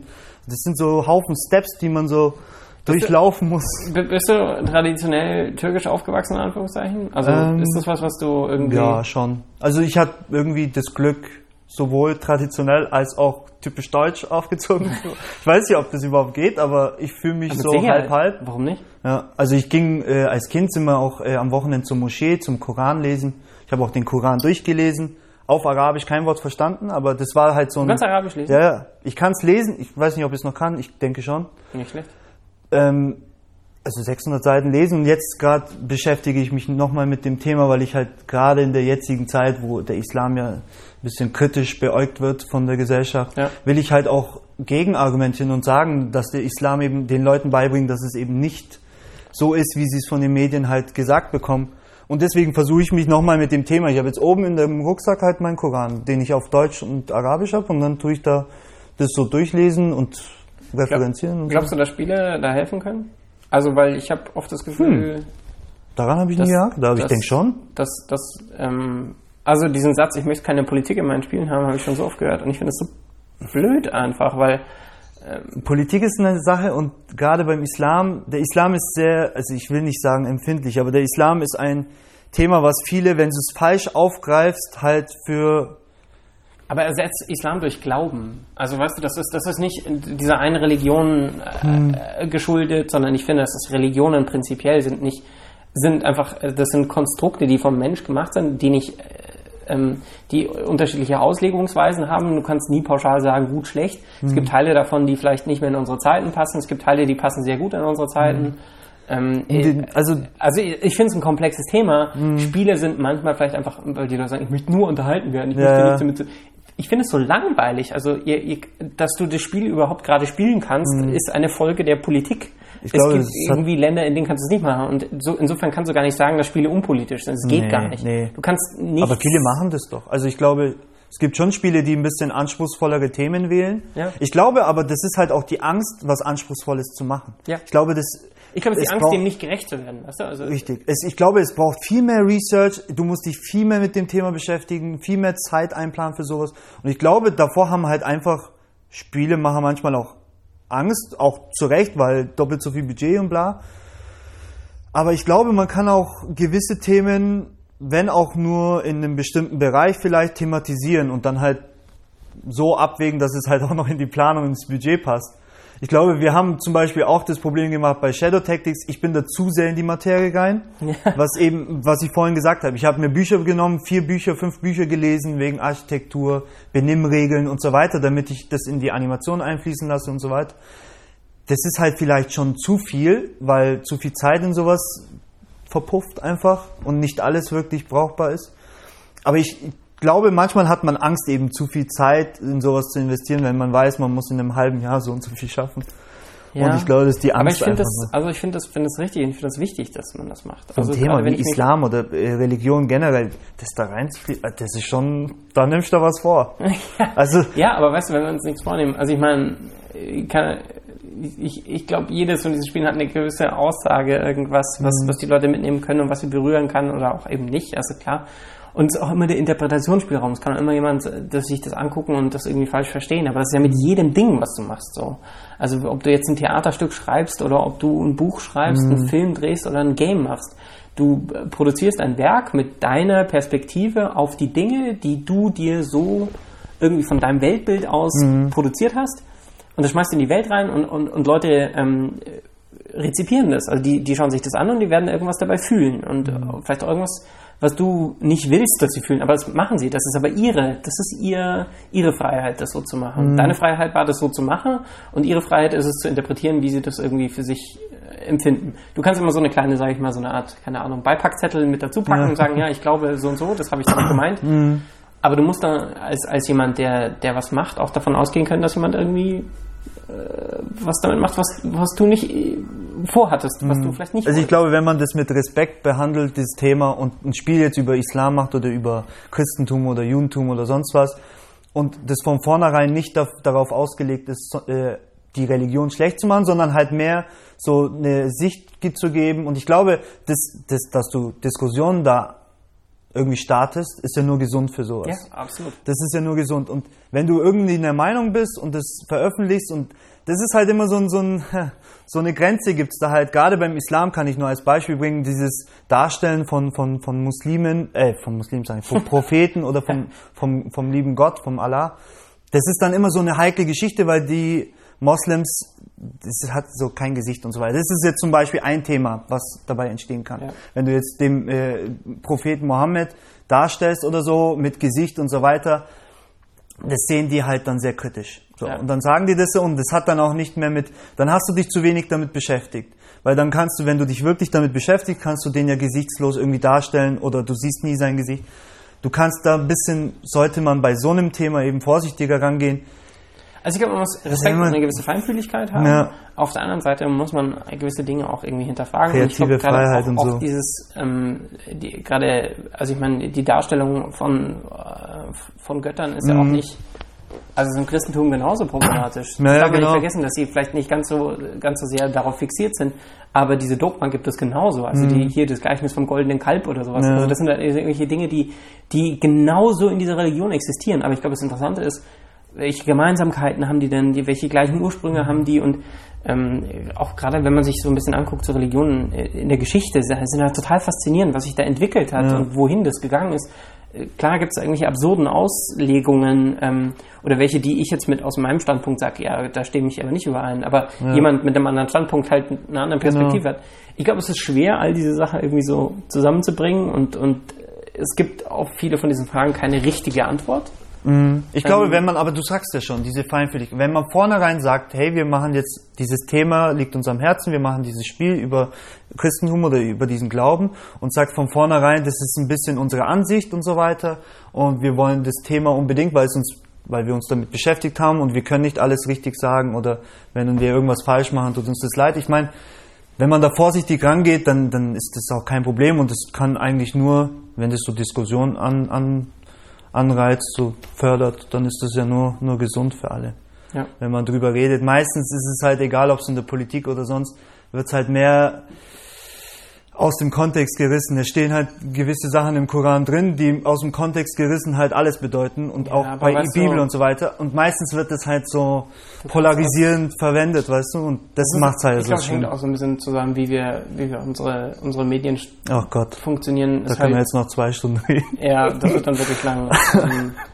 Aber ich glaube, es hat viel damit zu tun, wie die Leute halt, also das halt, du wirst deine Zeitung verkaufen, je reißerischer die ja. Zeitschrift ist, äh, die Überschrift ist, desto eher kaufen die Leute das. Und das ist so ein bisschen, glaube ich, überhaupt so werbefinanziert, das Problem von werbefinanzierten Medien, dass du halt deinen Inhalt nicht unbedingt irgendwie an, an, an dem Inhalt, den mhm. du vielleicht machen möchtest oder die Sachen, die du sagen möchtest, orientierst oder die, die vielleicht auch irgendwie wichtig sind in deinem Weltbild, sondern eher an den Klickzahlen. Und da wird es dann halt mhm. halt leider irgendwann eklig, weil die Leute dann möglichst reißerische irgendwelche Überschriften haben mhm. und Clickbait ist ja nun wirklich kein neues Phänomen. Also das ist ja jetzt nur, weil wir das im digitalen Zeitalter überleben, heißt das ja nicht, ja. dass damals, dass irgendwie in der Zeit davor die Leute die Überschriften total rational geschrieben haben und nicht damit die Leute die Zeitschrift oder die Zeitung ja. kaufen. Also das ist ja, ist ja ein Irrglauben zu sagen, dass das jetzt alles neu ist. Ich glaube, es gibt ja Spiele, ich meine, so Christentum wird ja bei Assassin's Creed zumindest ein bisschen so angereizt beim Einzel. Und dann ist es halt so ein Nebenthema. Also das ist ja jetzt geht's nicht um die Religion, Spiel über die Religion, sondern es hat halt dieses Setting und dann ist es so fließt es damit so ein bisschen rein. Ich glaube, so kann man das schon näher bringen und ich glaube auch ein Spiel komplett über den Glauben ist jetzt auch nicht unmöglich. Ich glaube einfach Das ist nur eine große Herausforderung, ja. glaube ich, ne? Ja, ja. Also so die Weltreligion. Ich meine, die ganzen abrahamistischen Religionen sind natürlich faszinierend, auch mal zu sehen, wie die irgendwie zusammen und auch nicht. Witzigerweise kommen die auch alle aus derselben Ecke, gell? Ja. Ursprung, stell dir mal vor, das würde heutzutage gar nicht mehr funktionieren. kommen die drei, stell dir mal vor, die heiligen drei Könige, die kommen da an der, an der Grenze, dann beim Zoll, beim deutschen Zoll. Was haben sie dabei? Myrrhe? Nee. Na, was haben sie gesehen? Ein Stern, seit, so, da ist er immer bewölkt hier, was wollen sie gesehen haben, ein Stern. Also das, Lass mal ins Röhrchen, du. Ach Gott, da gibt's auch, da gibt's diesen witzigen Komödianten, wie hieß er, der, der Özcan Joshua, das haben wir letztens angeschaut, der sagt das auch, sagt, das würde gar nicht funktionieren heutzutage, so, stell dir mal vor, im, im Schwimmbad, so, hey junger Mann, nicht übers Wasser laufen. so, also, das hat er sehr schön in die heutige Zeit irgendwie rüber. Also, ich will es ja auch nicht lächerlich machen, es ist bloß witzig, Ja, manchmal über ja- solche Sachen auch lach, zu lachen, um das Ja, so. und ich glaube, also wenn zu du nicht bringen. drüber lachen kannst, wirst du es dann irgendwie komplett zu einem Thema machen, Hm. worüber gar, man gar keine Witze mehr machen kann oder ist dann dann auch, also eine gewisse, so ähnlich wie das Vertrauen in so einem Team, musst du auch irgendwie das Vertrauen haben, dass die Leute dir erstmal nichts Böses wollen, sondern Hm. dass äh, man will am Ende ja irgendwie eigentlich wenn man unterschiedliche Meinungen hat, dann, dann hat man die. Ähm, das heißt aber nicht, dass ich dem anderen jetzt irgendwie sein Existenzrecht abspreche oder ähm, ich glaube, in dem Moment, wo, also das ist ein bisschen auch so die Frage der Toleranz, wie lange toleriere ich Sachen und wenn irgendwelche Dinge zu dem Punkt kommen, dass sie die Toleranz gegenüber anderen abschaffen wollen, dann muss man es nicht mehr tolerieren. Ähm, und ich glaube letztendlich, wir kommen irgendwie alle ganz gut irgendwie Das miteinander hast du aus. sehr schön gesagt. Eigentlich ist das, ich will eigentlich noch weitermachen, aber das ist ja eigentlich schön abgerundet, irgendwie alles eingefangen mit dem Teamthema vorhin und so. Nicht schlecht. Ja, Dann machen wir hier einfach Schluss, würde ich Aber sagen. wir, uns fehlen noch zwei Wörter. Was haben wir für Sollen wir die Leute jetzt drauf Sag so einfach die- einweihen? Sag einfach die zwei Wörter noch. Äh, äh, warte mal, was war das? Verkehr und, was war denn das andere? Verkehr ist wichtig, macht Irgendwas Spaß mit einer Lampe war das doch. Äh, Lampenschirm. Sollen wir den Leuten sagen, worum es geht? Nee, Also- Lampenschirm. Lampenschirm. Ja, kannst du die Leute jetzt nicht mit ungewissen lassen. Also ich habe, bevor der Robin kam, ich erzähle das jetzt kurz als Abschluss. Bevor der Robin kam, habe ich meinen meinen Artist-Kollegen da oben gesagt, jeder nennt zwei Wörter, die ich irgendwie in diesem Podcast mit Robin sagen muss, mit ihm gemeinsam. Das ist einfach ein Spiel, wir sind Spieleentwickler und dann haben wir uns draußen ein Spiel gemacht. Ähm, die Wörter waren... die Nee, nee, nee, nicht sagen, nicht sagen, nicht sagen. Also sollen ich, die jetzt ähm, in den das Kommentaren muss, raten? Das muss tatsächlich geraten Okay, werden. also sind es noch das sechs, weil wir haben ja zwei jetzt genannt mit Verkehr und äh, Lampenschirm. Ja. Und sechs Wörter haben wir irgendwann mal gesagt, ähm, die jetzt hier auf dem Zettel stehen. Das kannst du ja auch screenshotten und dann irgendwann. Ich mache ein Foto und das ähm, löst er irgendwann auf. Aber jetzt, äh, ja. Ja, ich wollte was Besonderes machen. Ja? Ich habe diese, diese Podcasts habe ich ja immer gern gehört. Manche Themen sind so mehr meins, andere nicht. Ich habe die immer gern gehört von euch. Das ist schön. ähm, jetzt wollte ich irgendwas anders machen. Ja, hast du auch. Also ähm, mit dir bricht eine neue Ära an. Ich möchte sowas Uh. öfter machen. Also es hat mir echt Spaß gemacht. Ähm, Mir auch.